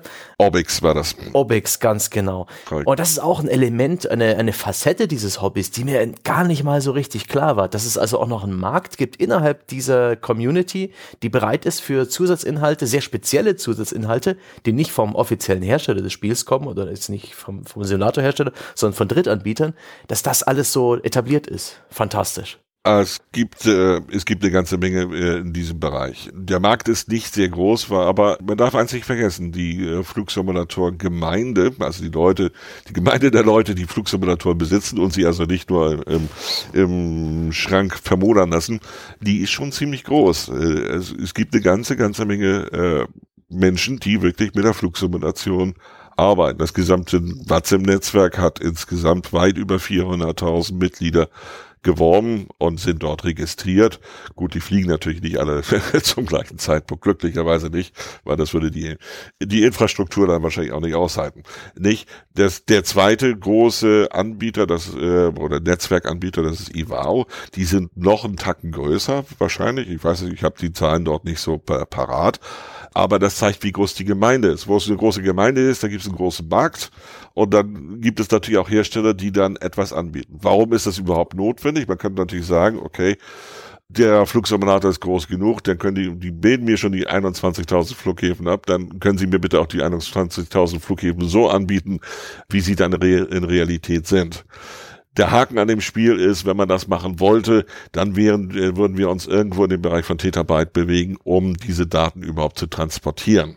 Denn das sind wirklich Facetten. Dieses Paket, was du von Orbix angesprochen hast, das ist mehrere hundert Megabyte groß, weil da eben halt nicht nur der Flughafen mit jeder Schramme in der Piste sozusagen dargestellt wird, sondern wird gesamt Innsbruck dargestellt, da wird die gesamte Anflugstrecke mit den Bergen und so weiter und so fort dargestellt. Es gibt zwei Pakete, die auch sehr interessant sind. Es ist zum Beispiel ist, äh, nur um einzelnen Switzerland Professional. Da wird der äh, wird die Schweiz, ich glaube, im, im, in einem Raster von 30 Zentimetern dargestellt. So, da muss man sich einfach mal die Datenmenge vorstellen, die das bedeutet. Nicht? Das ist, das ist, das ist Wahnsinn, ist das. Nicht? Das heißt. Wie viel davon hast du denn? Wie viel Zusatzinhalte hast du denn installiert? Und wie viel Geld gibst du im Monat aus? Also Geld ist, das ist, das ist sehr unterschiedlich. Ich habe jetzt letzten Monat viel Geld ausgegeben, weil ich leider einen neuen Rechner brauchte. Mein alter Rechner ging nach zehn Jahren, sagte er, nö, jetzt habe ich keine Lust mehr. Na gut, okay. Das ist, glaube ich, aber normales Gamer-Schicksal. An Szenerien, ich, ich weiß es gar nicht. Ich habe mit Sicherheit weit über 100 Gigabyte an Szenerien alleine. Also, aber ich kann es dir nicht sagen. Ich, ich leiste mir nicht den Luxus, äh, das zu zählen, weil dann würde ich eventuell auf Ideen komme, kommen und sagen, ach nee, muss das jetzt sein. Ich hole mir allerdings nicht jede Szenerie und ich hole mir erst recht nicht jedes Flugzeug. Ähm, damit, die, der Standardflugsimulator ist ja relativ preiswert, aber das ist wie bei all diesen äh, Programmen, die Standard-Edition ist preiswert, aber das Geld, was man dann ausgeben kann, um das dann realistisch und schön und in hübsch und in Farbe und Stereo zu bekommen, das ist natürlich ungezählt. Nicht? Da gibt es ja ganz andere Optionen, da muss man nur mal gucken bei den Leuten, die sich feste Cock Cockpits bauen, was die dann teilweise da treiben, damit das einigermaßen realistisch ist nach deren Gefühl. So, und das ist natürlich auch immer so ein bisschen, äh, da sind natürlich auch immer Grenzen erreicht, das muss man ganz klar sagen. Wir hatten es jetzt noch gar nicht, aber willst du uns verraten, wie viele Flugstunden du bereits drauf hast? Äh, bei Watzim werde ich wohl so um 8000 Flugstunden haben, über den Daumen gepeilt. Vielleicht ein paar weniger, ein paar mehr, ich kann es nicht sagen. Ich, ich, ich suche nicht die Stunden, sagen wir es mal so. Du suchst deine Abenteuer. Ich suche meine Abenteuer, das ist für mich das, das A und O bei dem ganzen Kram und sonst, ansonsten müsste ich es auch nicht machen. Aber es kommt auch noch hinzu, dass ich eben halt auch dem zweiten Hobby leider äh, fröne oder zum Glück fröne. Das ist nämlich die, äh, das Hobby der Verkehrskontrolle, was dann nochmal eine ganz andere Spielwiese ist. Was für eine wunderbare Überleitung. Ja, ich wusste langsam. Oh. Ich wusste doch, dass du das mochtest. genau. Dieser Teil, der erscheint mir besonders eigentümlich an dem ganzen Hobby. Und ähm, im Vorgespräch, wir hatten ja bereits äh, vorab schon mal kurz, kurz miteinander geskypt und das alles zu sondieren. Da habe ich dich auch drauf angesprochen. Und, und und mir vorgestellt, jetzt ein Flugzeug fliegen mit Funkverkehr, das ist schon ganz interessant, aber im virtuellen Tower zu sitzen und Flugzeuge auf Landebahnen zu sortieren, das muss doch, wer macht das freiwillig? Wie findet ihr da jemanden, den armen Trottel, ja, in der ganzen Clique, der den Job übernehmen muss? Aber da hast du mich, äh, da hast du mich äh, eines Besseren belehrt. Von den armen Trotteln sind, glaube ich, heute Abend, ich weiß gerade, ich sehe jetzt hier gerade knapp äh, 750 Piloten online äh, über den Daumen gepeilt, 150 Controller. In, äh, schwerpunktmäßig natürlich jetzt, wir, wir haben jetzt kurz vor neun, also abends, äh, also schwerpunktmäßig natürlich in Europa. Das ist ein ganz, ganz spannender Teil. Wenn du sagst, äh, jeder von uns wohnt ja interessanterweise irgendwo in der Nähe eines Flughafens, das ist ja das Verrückte dann. Und dann will man sich, wenn man sagt, okay, ich kann das Ding als Pilot anfliegen, dann will ich aber auch mal wissen, wie die andere Seite aussieht. Und die Luftverkehrskontrolle ist ein komplett anderes Hobby. Es hat mit Fliegerei nur insofern was zu tun, dass, als dass es vielleicht ganz günstig ist, wenn der Luftverkehrskontrolle auch ungefähr weiß, wie ein Flugzeug sich bewegt. Das hat immer gewisse Vorteile. Damit er nicht irgendwas äh, vorschlägt, dem Piloten vorschlägt, was er denn, was der Pilot unter Garantie nicht ausführen kann. Nach dem Motto, sinken Sie ganz schnell auf folgende Fläche und reduzieren Sie dabei die Geschwindigkeit. Bitte, wenn möglich, fliegen Sie rückwärts. Das sind so Sachen, die sind unrealistisch, lässt sich natürlich nicht machen. Äh, wer ein, äh, ein Tower bedient. Also äh, es gibt letztendlich gibt es, äh, lass mich lügen, es gibt äh, fünf, sechs verschiedene Stationen, die man in einem Luftverkehrsraum besetzen kann als als als Controller. Das fängt an bei der Flugfreigabe oder Delivery, dann ist es der Bodencontroller oder die Ground Control, der den Flugverkehr auf dem Flughafen regelt. Ähm, da gibt es den Tower selbst, der den Flugverkehr rund um den Flughafen und auf den beiden oder drei oder vier Pisten dann verantwortet. Dann gibt es eine Anflug- und äh, Abflugkontrolle, also Approach oder Departure. Und darüber gibt es einen Center und da gibt es noch äh, als sechste Station dann sogenannte Flight Server Stations, die dann noch oben drüber liegen. Mit jeder Stufe wird das natürlich eine komplexere Aufgabe. Der Delivery hat natürlich nur die Aufgabe, um es mal ganz spontan zu sagen, sich den Flugplan, den aufgegebenen Flugplan anzugucken und zu sagen, ja, das ist denkbar, das kann man machen. Und dann dem Piloten die dementsprechende Information zu geben, über welche Piste geht's raus und welches Abflugverfahren äh, möge er bitte wählen und so weiter und so fort und dann also praktisch eine Startfreigabe oder eine, ja, also Startfreigabe ist jetzt nicht flieg los, sondern äh, du kannst jetzt die Maschine anlassen, theoretisch, nicht? Das ist die Startfreigabe. Kann dann also praktisch diesen, diesen Weg machen oder diesen Weg nehmen und dann kommt der Ground Controller, dann meldet sich irgendwann der Pilot und sagt, ich möchte ganz gerne jetzt mein Flugzeug vom Gate zurückschieben. Wir haben alle Passagiere geladen und die jetzt noch nicht da sind, die nehmen wir auch nicht mit. Nicht? Da, da hat es sich eigentlich bewährt, dass der Ground Controller auch mal ganz kurz guckt, ob nicht gerade auf dem Rollweg hinter diesem Gate gerade ein Flugzeug quer kommt, welches, welches da gerade längs rollt. Also das kann auch schon ziemlich komplex sein und ich kann dir sagen, auch beim Flughafen Hamburg, wenn da 30, 40 Maschinen reinrufen und sich bewegen wollen, dann hat ein Ground Controller schon ganz gut zu tun. Das ist schon nicht ganz ohne dann kommen wir wirklich auf die Tower-Position, der wirklich den An- und Abflug regeln muss, der auch den äh, Sichtflugverkehr regelt, interessanterweise. Das heißt, die Leute, nehmen wir mal eine klassische Situation, Hamburg wieder, nicht? Wir haben drei Maschinen, die wollen starten, wir haben zwei Maschinen, die wollen landen, ne, also große Verkehrsflieger und dann haben wir eben halt noch drei Cessnas, die um den Flughafen herumfliegen und eigentlich auch landen wollen. Wer hat jetzt Vorfahrt? Wen sortiere ich wie ein? Wie achte ich zum Beispiel auf so kleine Nebensächlichkeiten wie Äh, Wir Wirbelschleppen? Wirbelschleppen ist das, was die, die großen Maschinen hinter sich lassen, also Luftturbulenzen. Wenn man mit einer kleinen Maschine in den Wirbelschlepper eines großen, einer großen Maschine reinfliegt, dann fliegt die, fliegt die kleine Maschine einfach aus der Bahn. Nicht? Weil es einfach Turbulenzen sind. So, das muss man alles so ein bisschen berücksichtigen. Das wird aber auch gelehrt und gelernt. Das ist eine Ausbildung. Also bei Watzim kann jeder Pilot fliegen. Das ist gar keine Frage. Nicht? Luftverkehrskontrolle ist eine Ausbildung. Und das muss man, da muss man auch Zeit investieren, weil das ist eine, ist eine sprachliche Ausbildung. Es ist eine Ausbildung, bei der man sagt, okay, ich muss den Flughafen kennenlernen. Wie, äh, wie bewege ich die Flugzeuge? Wo müssen sie längs? Was passiert, wenn in Amsterdam, wie gesagt, einer der komplexesten Flughäfen in Europa, ein Pilot dann seine, seinen Weg nicht findet? Wie kann ich dem weiterhelfen? Und so weiter und so fort. Das kann eine sehr, auch ein sehr interessantes Abenteuer werden. So, und dann hat man das dritte Abenteuer, das ist wirklich dann die An- und Abflugkontrolle und die Center-Position, bei denen dann die Flugzeuge wirklich in einem dreidimensionalen Raum gelotst und bewegt werden. Das heißt, er bekommt dann seine Descent-Anweisung, der äh, Controller ist dafür verantwortlich, dass der Pilot möglichst, äh, möglichst durch die Luftraum durchkommt, ohne durch andere Cockpits zu fliegen hat sich auch bewährt, so alte Sache. Also da gibt es schon eine ganze Menge zu lernen und das ist auch ein ziemlich, äh, ist schon eine längere Ausbildung, bis man dann wirklich also ein Center Controller ist. Da, da muss ich jetzt mal ganz kurz, ich bin so, ich bin so baff, wie komplex das ist und es ist genauso komplex wie in der Realität. Das ist ja der Haken dran. Inklusive dieser Funkdisziplin, das wird ja nur in Codes gesprochen, die man wirklich kennen muss und aus dem FF beherrschen. Und äh, ich muss ja. auch feststellen, aus den YouTube-Videos in einem ganz schön genuschelten Englisch, mein lieber Mann. Ja, ja, teilweise ja, ganz klar logisch. Aber auch Sachen, die man eigentlich so in der Realität dann nicht macht. Da lassen wir dann natürlich aber gelegentlich mal zwei auch gerade oder drei gerade sein. Ganz klar, logisch. Da gibt es auch Grenzen, die werden auch Grenzen äh, erreicht und teilweise auch mal überschritten. Aber das Gute ist, bei uns geht ja nun nichts kaputt. Das heißt mit anderen Worten, wenn der Pilot zu hoch kommt, weil er oder falsch eindreht, weil er irgendetwas nicht verstanden hat oder sonst was, ja gut, okay, dann fliegt er halt ein zweites Mal an. Ich hatte neulich eine Situation, da saß ich hier auf, auf, auf Bremen Radar, also auf Center-Position, hatte nun keine Anflugkontrollen unter mir, weil die Kollegen alle schon im Bett waren oder vom Fernseher, vielleicht war Fußball, man weiß es ja nicht.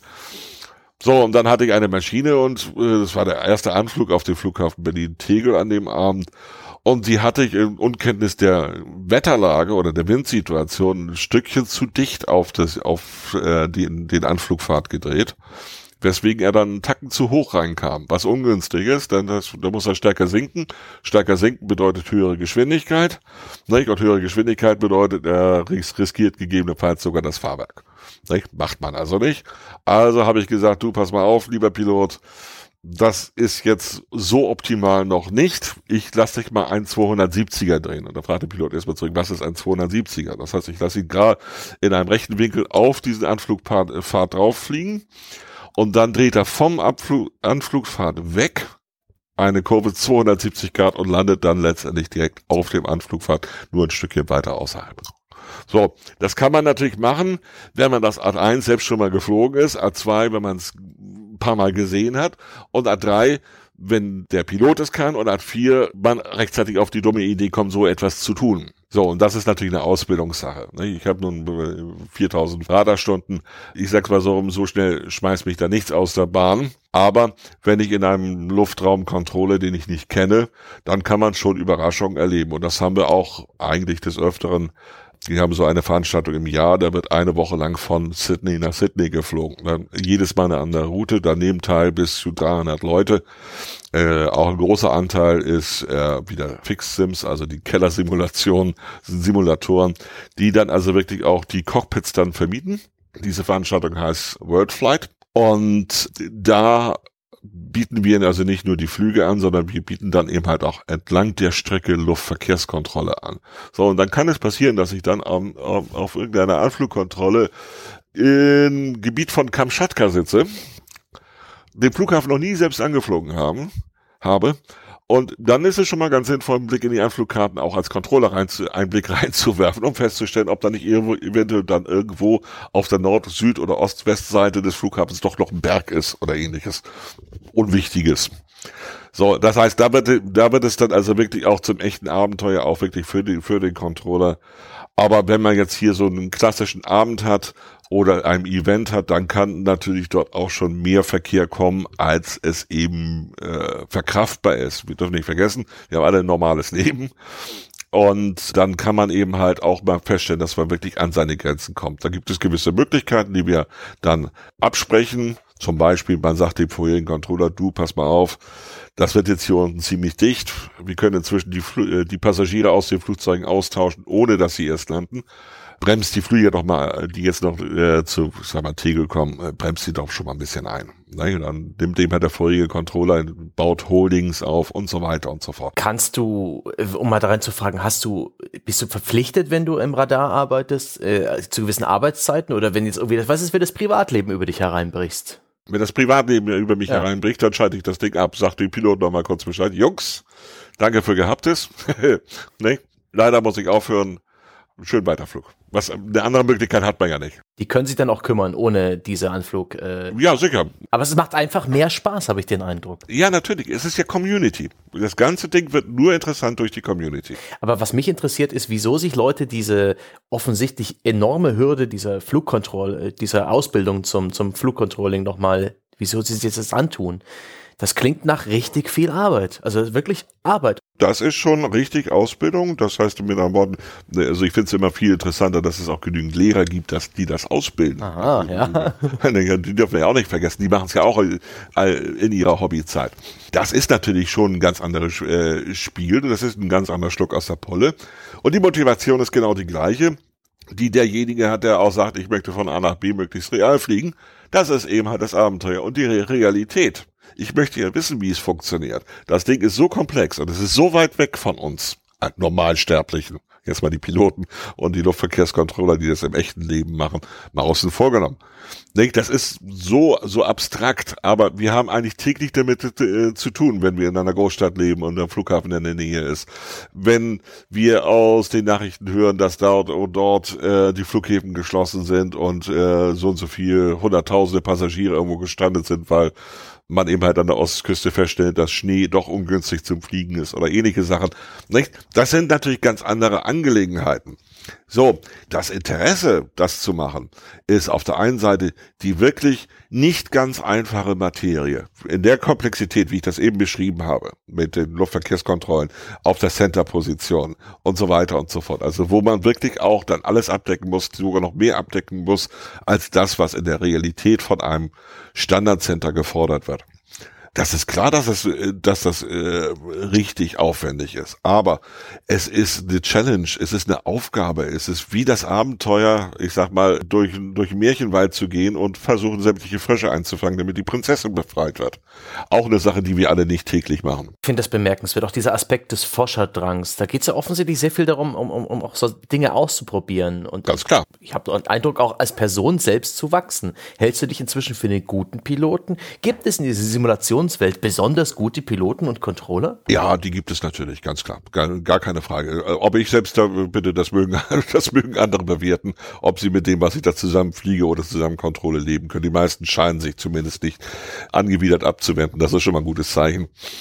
Aber natürlich ganz klar, es gibt, wie gesagt, es gibt Leute, die aus diesem Hobby das auch zum Beruf gemacht haben.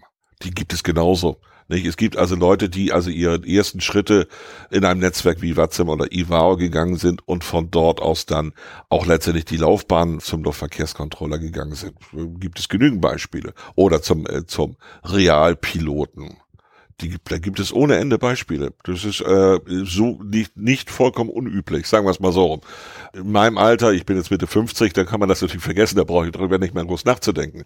Nicht? Aber ob man dabei äh, besser wird, natürlich, ganz klar. Das ist, es wird ein Erfahrungsschatz aufgebaut. Es wird eine, es ist eine Lernkurve, die man wirklich haben kann und die wir auch sehen, wenn man regelmäßig Kontroll zum Beispiel und dann eben halt sieht, wie, wie ein äh, neuer Pilot so seine ersten zaghaften Versuche macht und so weiter und so fort. Und wenn man den ein bisschen unterstützt, dann sieht man wirklich, wie der besser und besser und besser wird. Gar keine Frage.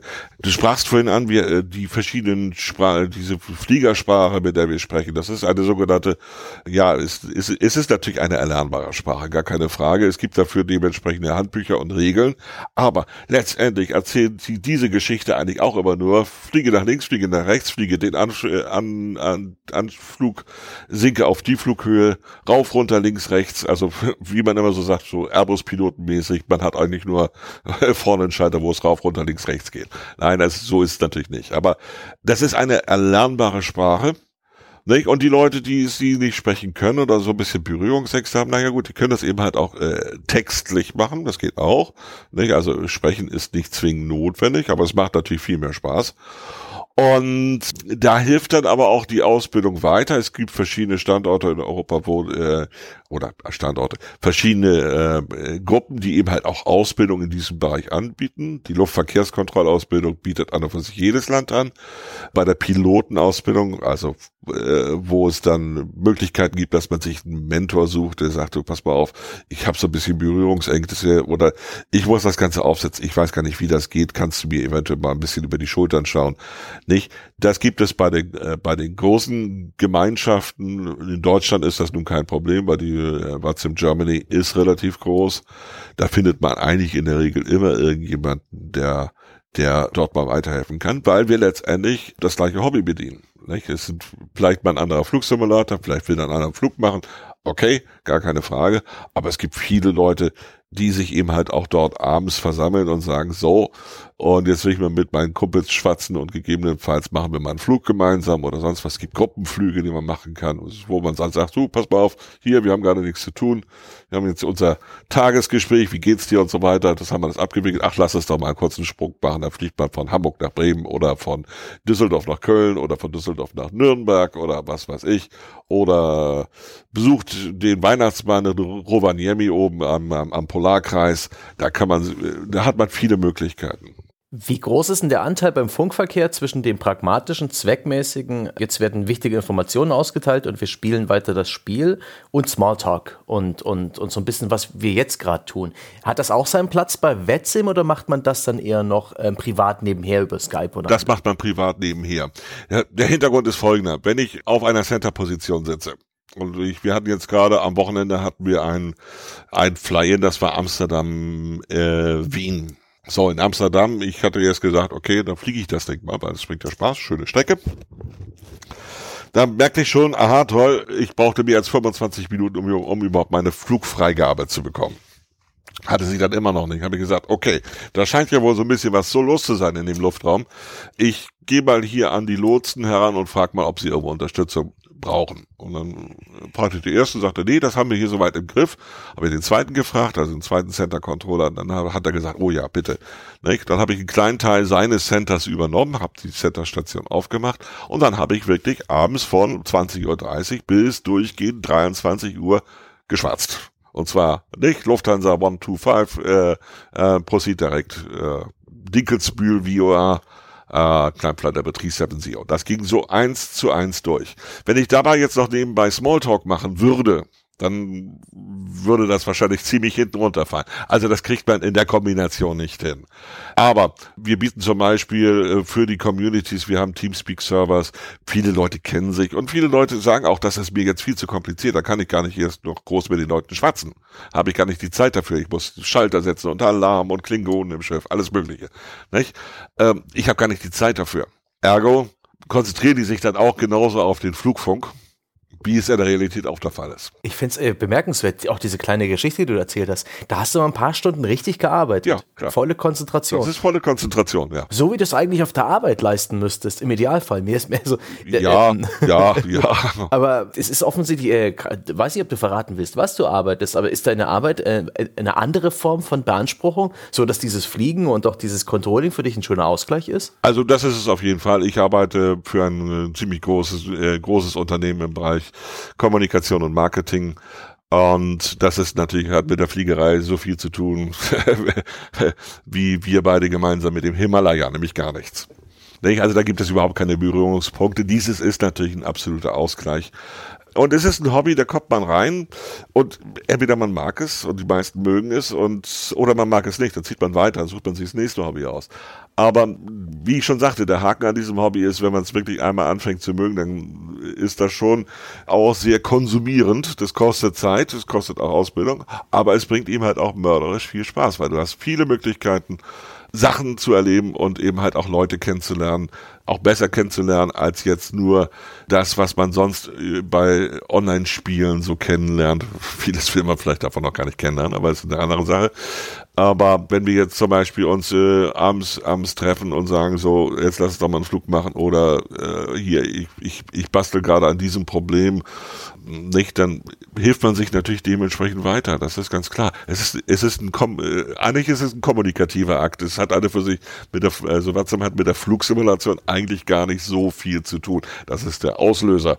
Aber es dreht sich darum, dass man eben halt mit Menschen interagiert, kommuniziert. Und insofern kann man sagen, hat das natürlich schon was ein bisschen auch mit dem zu tun, was ich beruflich mache. Das finde ich schon interessant, ja. Die, dieser ganze Community-Aspekt, der auch bei so vielen anderen Online-Systemen und Spielen äh, den großen Absolut Reiz ausmacht. notwendig. Siehe auch die Gilden bei World of Warcraft ja, klar, und anderen Rollenspielen wenn man mal bedenkt, wie, wie, wie alt teilweise diese Gilden sind und die immer noch letztendlich dieses, dieses Spiel, welches ja nun auch nicht mehr das jüngste unter der Sonne ist, benutzen, da kann man nur sagen, Chapeau, Hut ab, dass, äh, die finden dort irgendetwas über dieses System, was sich irgendjemand mal ausgedacht hat, was so faszinierend ist, dass sie immer noch so stark sind. Ich finde das faszinierend. Ja. Jetzt will ich noch ein bisschen äh, gefragt nach dem Titel, wer macht denn sowas? So ein bisschen persönlich dich ein bisschen mhm. abklopfen. Wir haben oh, jetzt sehr ja, viel über das System gelernt und die, und die ganzen Reize des Ganzen. Und ich glaube, du hast mir ganz gut vermittelt eben mit diesen Aspekten des Abenteuers, mhm. das du erleben kannst. Und ich finde es ganz witzig, dass du gerade so die Spielfilmlänge 90 Minuten bis 120 auswählst für deine Abenteuer. Klar. Das passt. Äh, andere schauen währenddessen einen Film. Und auch dieser Forscherdrang und eben das Kommunikative, vielleicht auch die Verantwortung. Aber bei dir persönlich, ähm, hast du auch äh, sonst gespielt in deiner äh, Karriere seit dem C64 oder äh, war die Flugsimulation schnell für dich das einzige interessante Spiel? Wie, wie hatten sich das entwickelt? Ich spiele heute noch. Ich spiele gelegentlich wirklich mal, was weiß ich, GTA 5 oder was ich vorhin genannt hatte, Euro Truck Simulator. Finde ich zurzeit ganz spannend, sehr, sehr entspannt, bringt Spaß, ist, ist abschätzbar oder ich weiß, dass vielleicht so in einem halben Jahr äh, die Dinger wieder von der Platte fliegen. Nicht? Weil es dann einfach irgendwann hat man das meiste gesehen. Aber ich weiß eben halt, dass Flugsimulation bei mir eben halt sehr, sehr lange bleibt. Ich finde allgemein Simulationsprogramme sehr, sehr interessant. Das ist eine ganz andere Frage. Für mich ist der Reiz, ich sag mal, mit der Kalaschnikow durch irgendein versprengtes Gebiet zu laufen, nun nicht sehr groß. Das habe ich alles glücklicherweise schon sehr früh abgelegt man darf ja nicht vergessen, ich selbst bin in der IT oder in, diesem ganzen Bereich bin ich unterwegs seit äh, Anfang der 80er Jahre. Das heißt, ich habe diese gesamten Spielwelten mitgemacht. Ich fand damals äh, Hanse sehr interessant oder der Patrizier sehr interessant, weil es mal was ganz Neues war, was, was Faszinierendes war. Castle Wolfenstein hat mich nie so besonders angeprickelt, weil wie gesagt, ja, nicht, man läuft durch die Gegend und ballert durch die ballert. Das sieht realistisch aus. Ich kann die Leute verstehen, die das, die, die das mögen, die daran Spaß haben. Gar keine Frage, aber es ist eben halt nicht meins. Ich spiele eben halt doch eher mehr die Simulationsspiele und vor allen Dingen dann, wenn sie einen Hang zur Realität haben. Nun kann man nicht, weiß man nicht, ob man jetzt ein, ein ETS als real bezeichnen kann, aber es kommt, ich sag mal, dem Hauptspaß doch schon eindeutig, äh, deutlich näher, als denn jetzt, was weiß ich, mit einer Form, auf einer Formel 1 Strecke durch die Gegend zu fahren. Das ist noch weiter weg. Aber das bringt natürlich alle Spaß, gar keine Frage. Mit meinen 35 Jahren befinde ich mich gerade in dieser wunderbaren äh, magischen Reise ins Älterwerden, äh, wo auch tatsächlich, äh, ja, das ist fantastisch, wo auch tatsächlich einige Hobbys, die ich als Jugendlicher hatte und Interessen, sich langsam wandeln. Das mhm. ist ein wunderbar subtiler Prozess. Aber so Hobbys wie eben diese Simulatoren, konkret jetzt der Flugsimulator und WetSim, das erscheint mir auch tatsächlich ein bisschen so eine äh, etwas zu sein, das so ein bisschen dem Naturell älterer Spieler entspricht. Mhm. Das Bedürfnis, sich eher auf eine Sache zu konzentrieren, diese aber gründlich zu machen, anstatt von Spiel zu Spiel zu Spiel zu springen. Nee, das möchte ich eigentlich ein bisschen, dem möchte ich eigentlich ein bisschen widersprechen, denn ich sehe es. Dann widerspricht. Ja, ich bin mitten dabei. das kannst du daran sehen, ähm, oder ich kann es daran sehen, weil ich ja ungefähr die äh, Alterseinschätzung habe der, der Mitglieder des Netzwerks.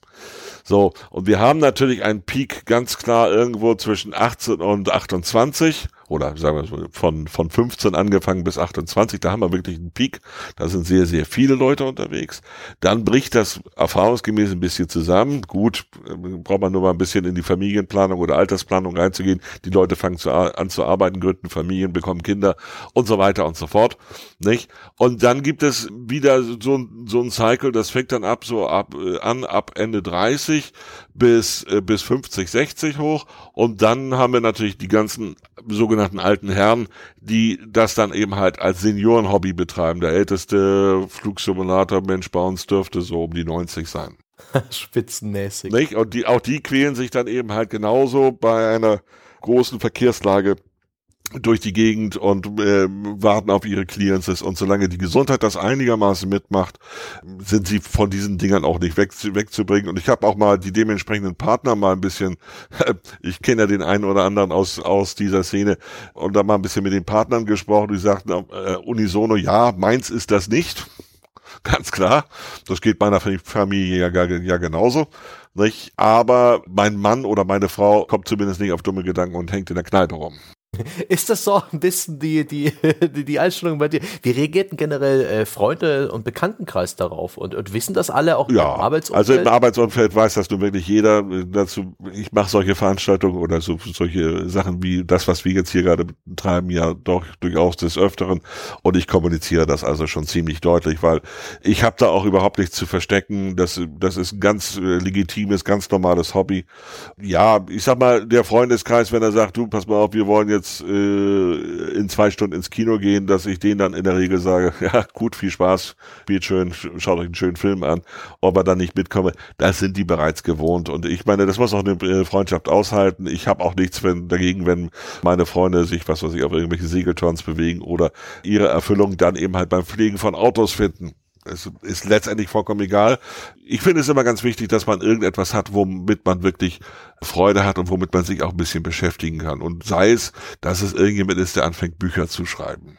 Nicht? Also, der einfach sagt so, ich will jetzt mal meine eigene Geschichte erzählen oder die Geschichte erzählen, ich will einen Kriminalroman schreiben und so weiter und so fort. Alles sehr zeitaufwendig, bringt sehr viel Freude, großes Abenteuer und in der Regel wissen wir, na gut, ich meine, ob das Ding nachher verkauft wird oder nicht, das spielt dann noch nicht mal so eine große Rolle.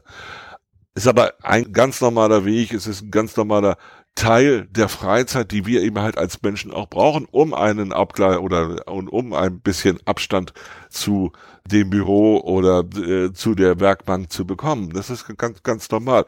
Die Leute, die im Ruhr, Ruhrgebiet nach alter Tradition Tauben oder Hasen oder also Kaninchen züchten, nicht? Die haben das auch irgendwann mal von ihren Eltern übernommen. Nicht? Früher war das so eben halt eklatanter Bestandteil äh, äh, der, der Esskultur. Das ist es heute vielleicht nicht mehr, aber das Hobby ist natürlich noch da. Der Hobby-Imker hat immer noch seine Bienenvölker und freut sich damit. Ob das nun alles immer familienkompatibel ist, das ist eine ganz andere Frage. Tja, die muss jede Ehe für sich selbst entscheiden. Sozusagen, ja. Wirst du äh, weiter dabei bleiben? Siehst du ein Ende dieser Faszination oder Nö. ist für dich das Simulatorfliegen einfach äh, das Hobby?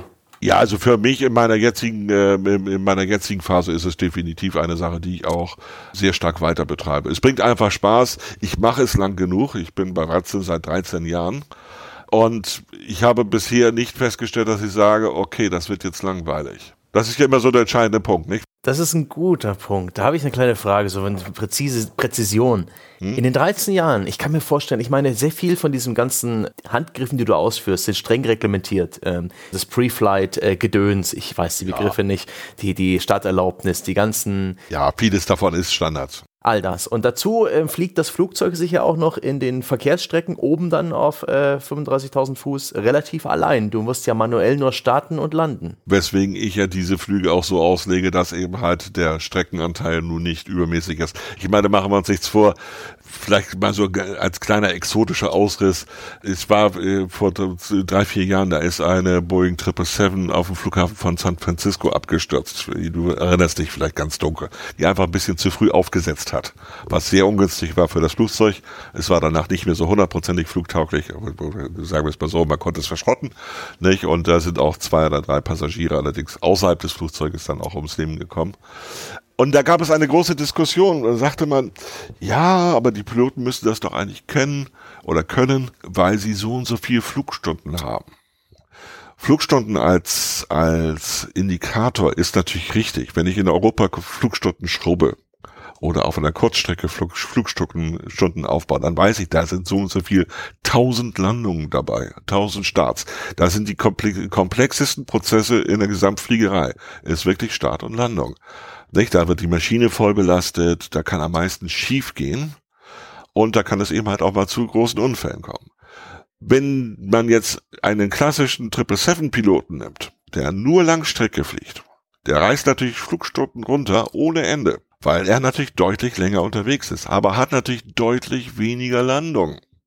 So, das heißt mit anderen Worten, der muss noch mehr tun, um seine Fertigkeiten aufzubauen, um zu wissen, wie man eben halt eine solche Maschine unter allen möglichen Bedingungen, das ist die Realität, unter allen möglichen Bedingungen so auf den Boden kriegt, dass man zu Fuß vom Flugzeug wieder weggehen kann. Oh mein Florent, das ist ein interessanter Ansatz, aber du hast, mich, du hast es mir mal wieder nicht erlaubt, meine eigentliche Frage zu stellen. Denn, eh, okay, ich, ich kann mir auch die Antwort gerade denken, aber ist es dir denn nicht mal passiert, äh, dass einer dieser 90-Minuten-Flüge so ein bisschen so ein bisschen langweilig war? So nichts Besonderes passiert, alles wie immer? Nein, eigentlich nicht, eigentlich nicht, weil äh, also es kann mal sein, dass äh, was was ich die Hardware bei mir oder die Software sagt so, Junge, jetzt ist dem Weiterfliegen jetzt Genüge getan, jetzt versuch mich erstmal zu reparieren. Das kann natürlich immer passieren. Und ich habe auch mal einen Flug weggeworfen, das heißt also wirklich einen Flug nicht zu Ende gemacht, aus Gründen, weil was weiß ich, es war zu spät, es war zu früh, die Partnerin hat Mums oder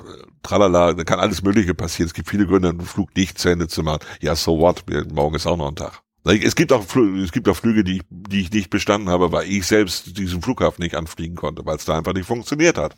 Da habe ich mich zwar fürchterlich geärgert, das ist ganz normal, und dann hat man es irgendwann wieder probiert und dann ging's. Also äh, das ist aber, glaube ich, ganz normal in diesem Hobby. Du hast dich nie gelangweilt. Du, du findest auch bei, dieser, bei der hundertfachen Wiederholung von solchen, von solchen Handgriffen immer noch Freude dran. Ja, ja, ja. Alleine schon durch die, durch, durch die Gemeinschaft. Ich fliege, fliege sehr, sehr selten alleine.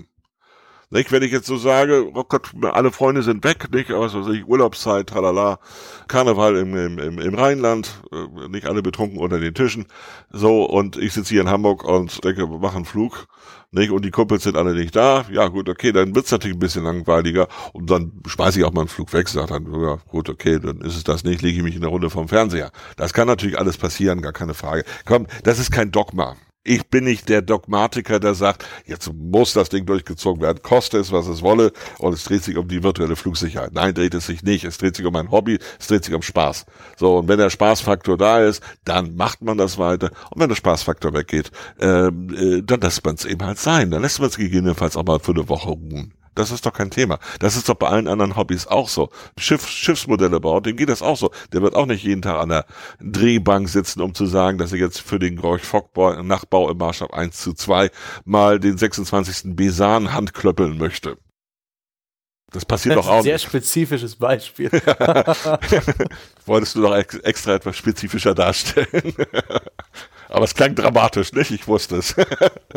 ja, also ist es dann tatsächlich, wenn du mit gemein mit anderen Leuten zusammenfliegst, das will ich einfach nochmal präzisieren, mhm. ist es auch so, dass das kann man sich wieder so ein Skype-Sprachchat verstehen, bloß dass die nebenher noch auf dem anderen Ohr mit den äh, mit der Luftleitung zusammenarbeiten. Jeder fliegt seinen eigenen Flug und er schwatzt ein bisschen. Korrekt, korrekt. Du erinnerst dich vielleicht, als wir das Vorgespräch hatten, da hatte ich ja auch die Situation, da saß ich gerade, bereitete den Flug vor und sonst was, wir waren am Skype am, am, am, am, am Schwatzen und am Kaspern und gleichzeitig hatte ich hier auf dem zweiten Ohr letztendlich die, den Flugfunk und äh, holte mir die Clearance rein, um dann auch loszufliegen.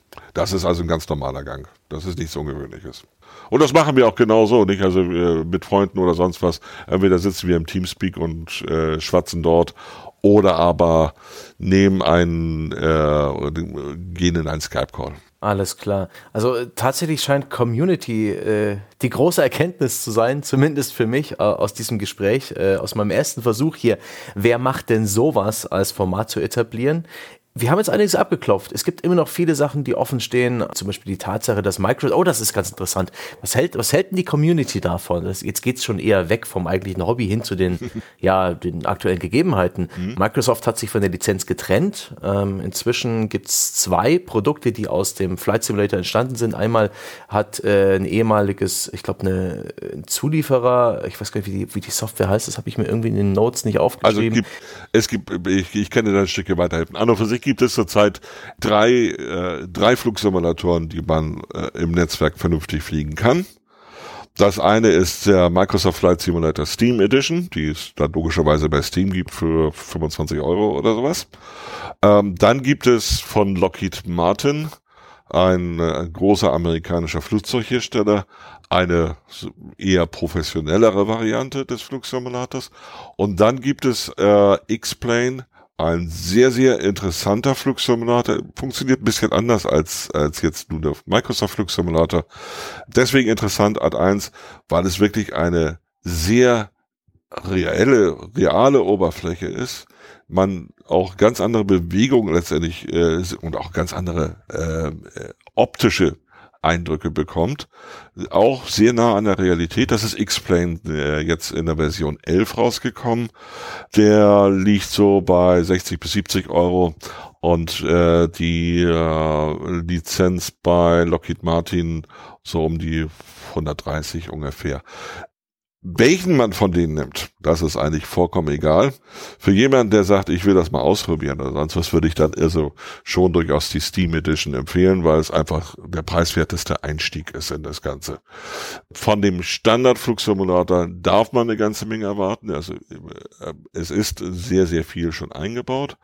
Ob nun die Flugzeuge nun bis zur, bis zur letzten Schraube und Mutter real dargestellt werden, das sind sie mit Sicherheit nicht. Aber um festzustellen, ob man, äh, wie es sich denn anfühlt, mit einer, ich sag mal, mit, einer, mit einem Propellerflugzeug Platzrunden zu fliegen, also wirklich zu versuchen, auf der Piste rauszugehen, dann im Geiste bis 15 zählt in den Gegenanflug geht, also mit dem Wind dann fliegt, um dann wieder von der Pistenspitze wo man nachher aufsetzen will, wieder bis 15 zu 10, um dann wieder zurückzudrehen, um dann zu landen. Um das äh, sauber hinzukriegen, reichen die alle aus. Ähm, in welcher Weise man das dann weiter ausbaut, das ist eine ganz andere Frage. Da, da besprechen wir dann also auch über Flugzeugmodelle, ich sag mal, von Aerosoft, der A, das A320-Paket für den Flugsimulator ist sehr fliegbar, kann man wirklich sagen. Damit kann man schon richtig Spaß haben. Das liegt so bei 30 Euro. Man kann aber auch ein, in A320 für auch wieder für einen Flugsimulator für 130 Euro kaufen. Ein nacktes Flugzeugmodell von einem anderen Anbieter. Das ist noch viel realistischer. Das heißt, mit anderen Worten, da kann man also wirklich schon ganz bestimmte Flug, äh, Flugverfahren wirklich äh, üben und so weiter und so fort. Aber ich sag mal, für jemand, der abends sagt, ich will mal eine Runde drehen oder sonst was, will ein bisschen Spaß haben, will mal sehen, wie die, wie die Wetterlage so ist, ohne dass ich den Hund Gassi führen muss, für den reichen, reichen diese Modelle erstmal vollkommen aus. Und dann hat man auch Spaß. Was mich bei der ganzen Software-Sache interessiert, zum einen ist es wirklich so, dass äh, Flight Microsoft sich von dieser Lizenz getrennt hat und jetzt gibt es zwei Produkte, das, ähm, das Flight Simulator Steam Edition mhm. ähm, und dieses Prepared mit mhm. 3D am Ende statt ja. E statt ED. Ey, war das in der Community eine ungewisse Phase? Gab es da Sorge darum, um die Zukunft des Hobbys? Wie, wie war denn das? Ich habe das erst nachträglich gelesen. Eigentlich nicht. Es hat, es hat natürlich Diskussionen gegeben, nachdem Microsoft gesagt hatte, so, wir lösen jetzt unser Game Studio aus, äh, auf. Das war noch für sich der ausschlaggebende Moment. Microsoft hat sich auch insofern eigentlich nicht von der Lizenz gelöst. Er hat nur einfach Lizenzen an Steam und an Pribert dann gegeben. Das sind auch unterschiedliche Lizenzen. Die Steam Edition, das ist eben halt die Flugsimulator Spiel Edition. Wohlgemerkt, es ist vollflugfähig, es ist genauso gut wie das andere auch. Das andere lässt nur eben halt noch andere Sachen mehr zu. Und die Version, die Lockheed Martin dann letztendlich jetzt vertreibt, das ist eine Version, die hat es früher auch parallel zum Flugsimulator gegeben. Das ist eben halt eine professionelle Lösung. Die professionelle Lösung zeichnet sich dadurch aus, dass sie von den Flugentwicklern oder, oder von Airbus oder von eben halt Lockheed Martin oder Boeing dann auch genutzt wird, um zum Beispiel ganz bestimmte Bausteine für ein Cockpit von morgen oder für ein Flügel von morgen zu entwickeln und zu sagen, ach ja, und nun lass uns das Ganze mal testen. So, das ist eine ganz andere Realitätsbaustelle. Es muss nicht der Prepare 3D sein, definitiv nicht. Nicht? Also für jemanden, der sagt, okay, ich will das jetzt erstmal ausprobieren, äh, reicht die Steam Edition absolut aus. Und wenn man dann noch ein paar nette Flüge, äh, Flieger hat und vielleicht noch so zwei, drei, vier Flughäfen in Deutschland äh, sich dazu besorgt. Von, von Aerosoft gibt es dort also äh, das äh, wirklich ein gutes Paket und es ist auch alles einigermaßen bezahlbar. Dann kommt man schon eine ganze Ecke weit und findet dann auch sein, äh, seinen Spaß oder auch die Erkenntnis, dass vielleicht dann das fünfte, die fünfte Version von Tom Rider dann vielleicht auch interessanter ist. Wie schaust du in die Zukunft der ganzen Software? Bist du da gelassen, dass das, äh, ja. aber auch wegen der Industrieteilnahme äh, und dem, dem praktischen Nutzen als, als Übungs- und Trainingsgerät immer Bestand haben wird? Ja, also ich gehe davon aus, weil letztendlich wir haben wir, wir haben die Hardware-Grenzen noch nicht erreicht. Vielleicht nochmal da nochmal drei drei Worte dazu. Verloren. Flugsimulation ist nicht so sehr eine Grafikangelegenheit, es ist wesentlich mehr eine CPU-Angelegenheit. Das heißt, mit anderen Worten, der Rechner muss schon einigermaßen zügig rechnen können, weil es eben halt eine 3D Datenbanksimulation ist. So ist sie auch ursprünglich mal entwickelt worden. Ist als Vektorrechnungssimulation entwickelt worden. Zu Sublogic-Zeiten, also Anfang der 80er Jahre. Das heißt, da ist noch eine ganze, ganze Menge Luft nach oben. Wir springen, sprengen jetzt gerade mit der X-Plane 11 Version, die Version, äh, das Limit zur 64-Bit Edition. So, das, was damit dann dargestellt werden kann und so weiter und so fort, äh, das ist natürlich eine Entwicklung, die wesentlich umfangreicher ist. Das kommt alles noch. Dazu kommt auch noch der Aspekt, dass ich jemand sehe, dass viele Leute, die sich diesem Hobby, äh, mit, diesem, mit, mit diesem Hobby einmal befasst haben, dass äh, dieses Hobby sie auch nicht loslässt. Weil es ist jedes Mal was anderes. Es ist jedes Mal eine andere Wolke vielleicht am Horizont oder sonst was. Ich weiß es nicht. Aber es ist eine Community da und es bringt einen Mörderspaß. Es gibt Leute, die, äh, ich hatte vorhin kurz über den Worldflight berichtet, die eben halt sich dafür die Woche auch frei nehmen nicht, anstelle von Urlaub, dann eben halt sagen, so, und jetzt fliegen wir dieses Ding mal. Und die können natürlich bei 24 Stunden rund um die Uhr, sieben Tage, können sie nicht alles fliegen, das geht physikalisch nicht. Aber die daran dann eben halt auch einen Mörder Spaß entwickeln. Und dagegen ist ja auch überhaupt nichts einzuwenden. Nicht? Das sind alles Möglichkeiten, die dieses Hobby bietet. Und ich sag's nochmal, für mich ist das Entscheidende, ist wirklich, wir müssen das als Com Community sehen und das sehe ich letztendlich auch hier in, der, äh, in, in Europa, in der Watzim-Gemeinde sehe ich das eben halt die Gegenden besonders gut florieren, bei denen eben halt eine Community dahinter steht. Dieses äh, ist sowohl von der fliegenden Seite als auch von der Kontrollen, insbesondere bei der Kontrollenseite, kein Hobby, was man alleine machen sollte. Nicht? Also man, man muss sich schon einer Community anschließen, damit man überhaupt auch diesen Wissensweg bekommt. Ich habe auch den Eindruck, so wie du es mir schilderst, ist es auch dann erst wirklich befriedigend und interessant. Und zuletzt musst du mir noch eine, eine etwas, eine etwas ja fast schon gemeine Frage gestatten, aber gerade bei Online-Communities, wenn ich an die Gilden in World of Warcraft denke, da denke ich nicht bloß an fantastische Erlebnisse und Abenteuer, die man gemeinsam haben kann, sondern auch Drama vom Feinsten.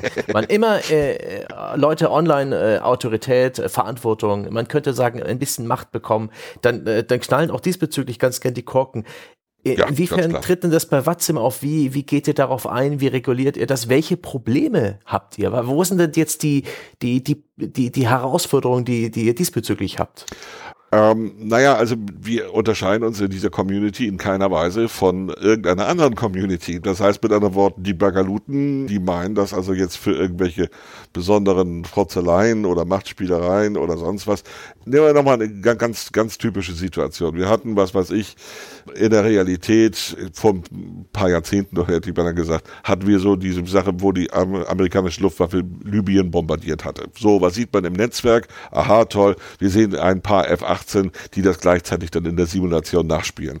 Nicht? Das ist nicht gewollt im Netzwerk. Das heißt, wir haben eine Möglichkeit, und es gibt dementsprechende äh, Supervisors, die das dann auch verhindern.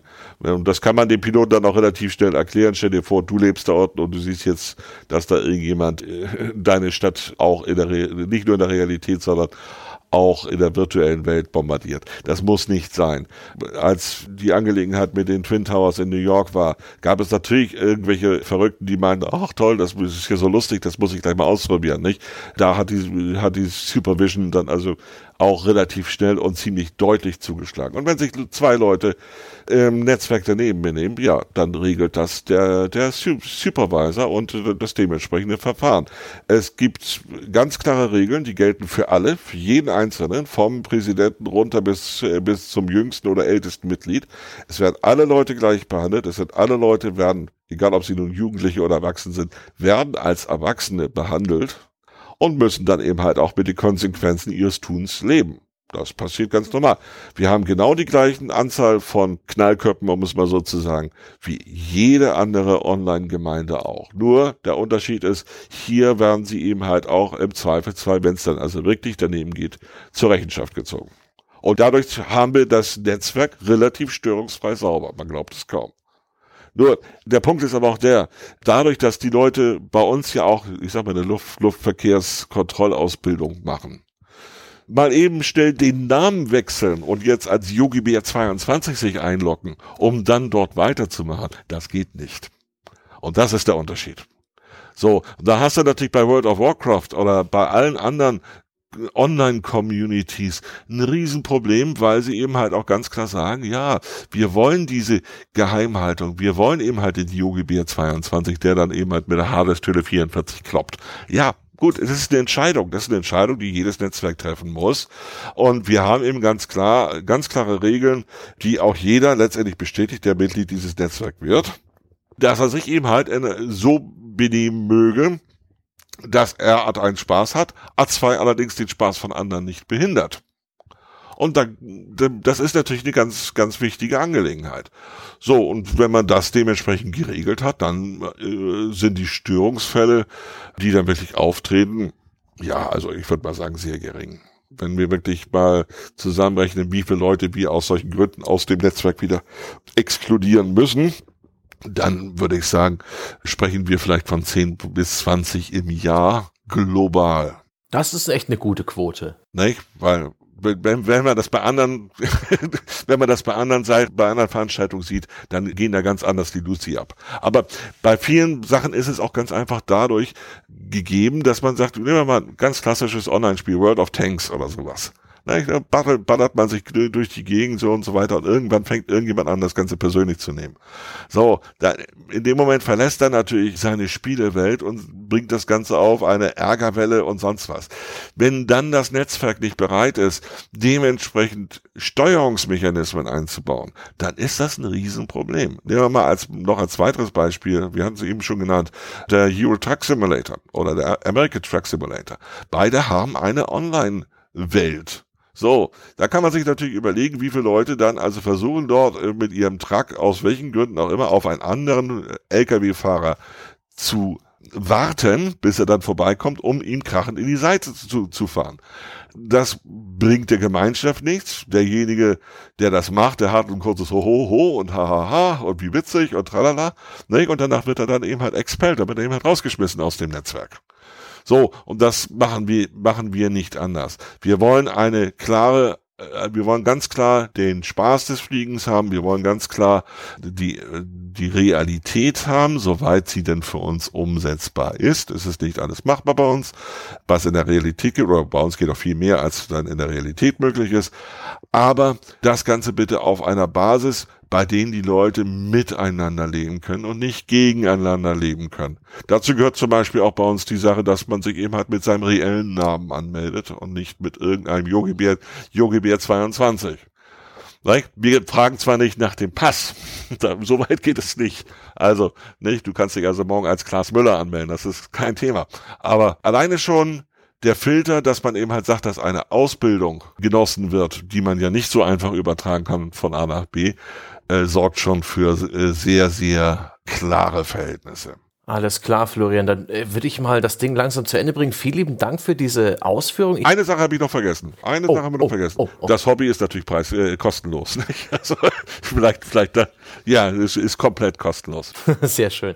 Nee, äh, ich glaube, ich, glaub, ich habe einen, einen, guten Eindruck davon bekommen, was dich und andere am Fliegen äh, äh, interessiert. Ich persönlich bin beruflich sehr viel geflogen. Ich hatte schon immer eine gewisse Faszination für die ganze Technik dahinter und ich glaube, die spielt damit rein aber die, der Community-Aspekt, die, wie du es beschreibst, das Abenteuer, der Forscherdrang, das ist schon ganz interessant und ähm, da danke ich dir für deine Ausführungen. Und ja, zuletzt, äh, vielleicht kannst du einfach nur erklären, was du als nächstes für den Flug vorhast. Äh, willst du diese Woche nochmal fliegen? Wenn ja, wohin? Und vor allen Dingen, wieso? Ja, wieso machst du sowas? ja, jetzt bist du wieder bei deinem Titel, nicht? Hm. Also heute Abend wird das nichts mehr werden. Ich werde wahrscheinlich morgen fliegen, aber von wo nach wo? Das wird sich morgen so um 19.50 Uhr ungefähr zeigen. Woran machst du das fest? Ja, weil ich dann zu Hause bin, habe Familie abgearbeitet und äh, dann habe ich vielleicht die eine, äh, die anderthalb bis zwei Stunden Zeit, um diesem Hobby dann wieder nachzugehen und dann zu sagen, nicht zu sagen, wer macht denn sowas? Ich mache sowas. Ach, wunderbar. Dann vielen lieben Dank und äh, vielen lieben Dank auch an unsere Zuhörer. Das war der erste Prototyp oder besser gesagt der erste Versuch von äh, Wer macht denn sowas? Da will ich zukünftig auch andere Nischenhobbys darstellen im Bereich Gaming. Da bin ich auch sehr interessiert daran, wenn Leute da heiße Spuren haben. Für mich, da kann man sich äh, unter forum.gamespodcast.de zum Beispiel äh, bei mir per Privatnachricht zu Wort melden. Und generell kann man sich äh, auf diesen kleinen Podcast äh, mit einer 5-Sterne-Wertung bei iTunes, mit einer Hoch Verdienten melden, sich ebenso in unserem weltbesten Spieleforum blicken lassen. Und dann sei auch noch der Hinweis erlaubt, dass wir auf Patreon und ausschließlich dort und nur von unseren Zuschauern finanziert werden. Da findet man auch alle Infos unter äh, www.gamespodcast.de unter Patreon genauso. Da ist der Suchbegriff auf ein Bier. Und das war's für heute. Vielen lieben Dank fürs Zuhören und auf Wiedersehen.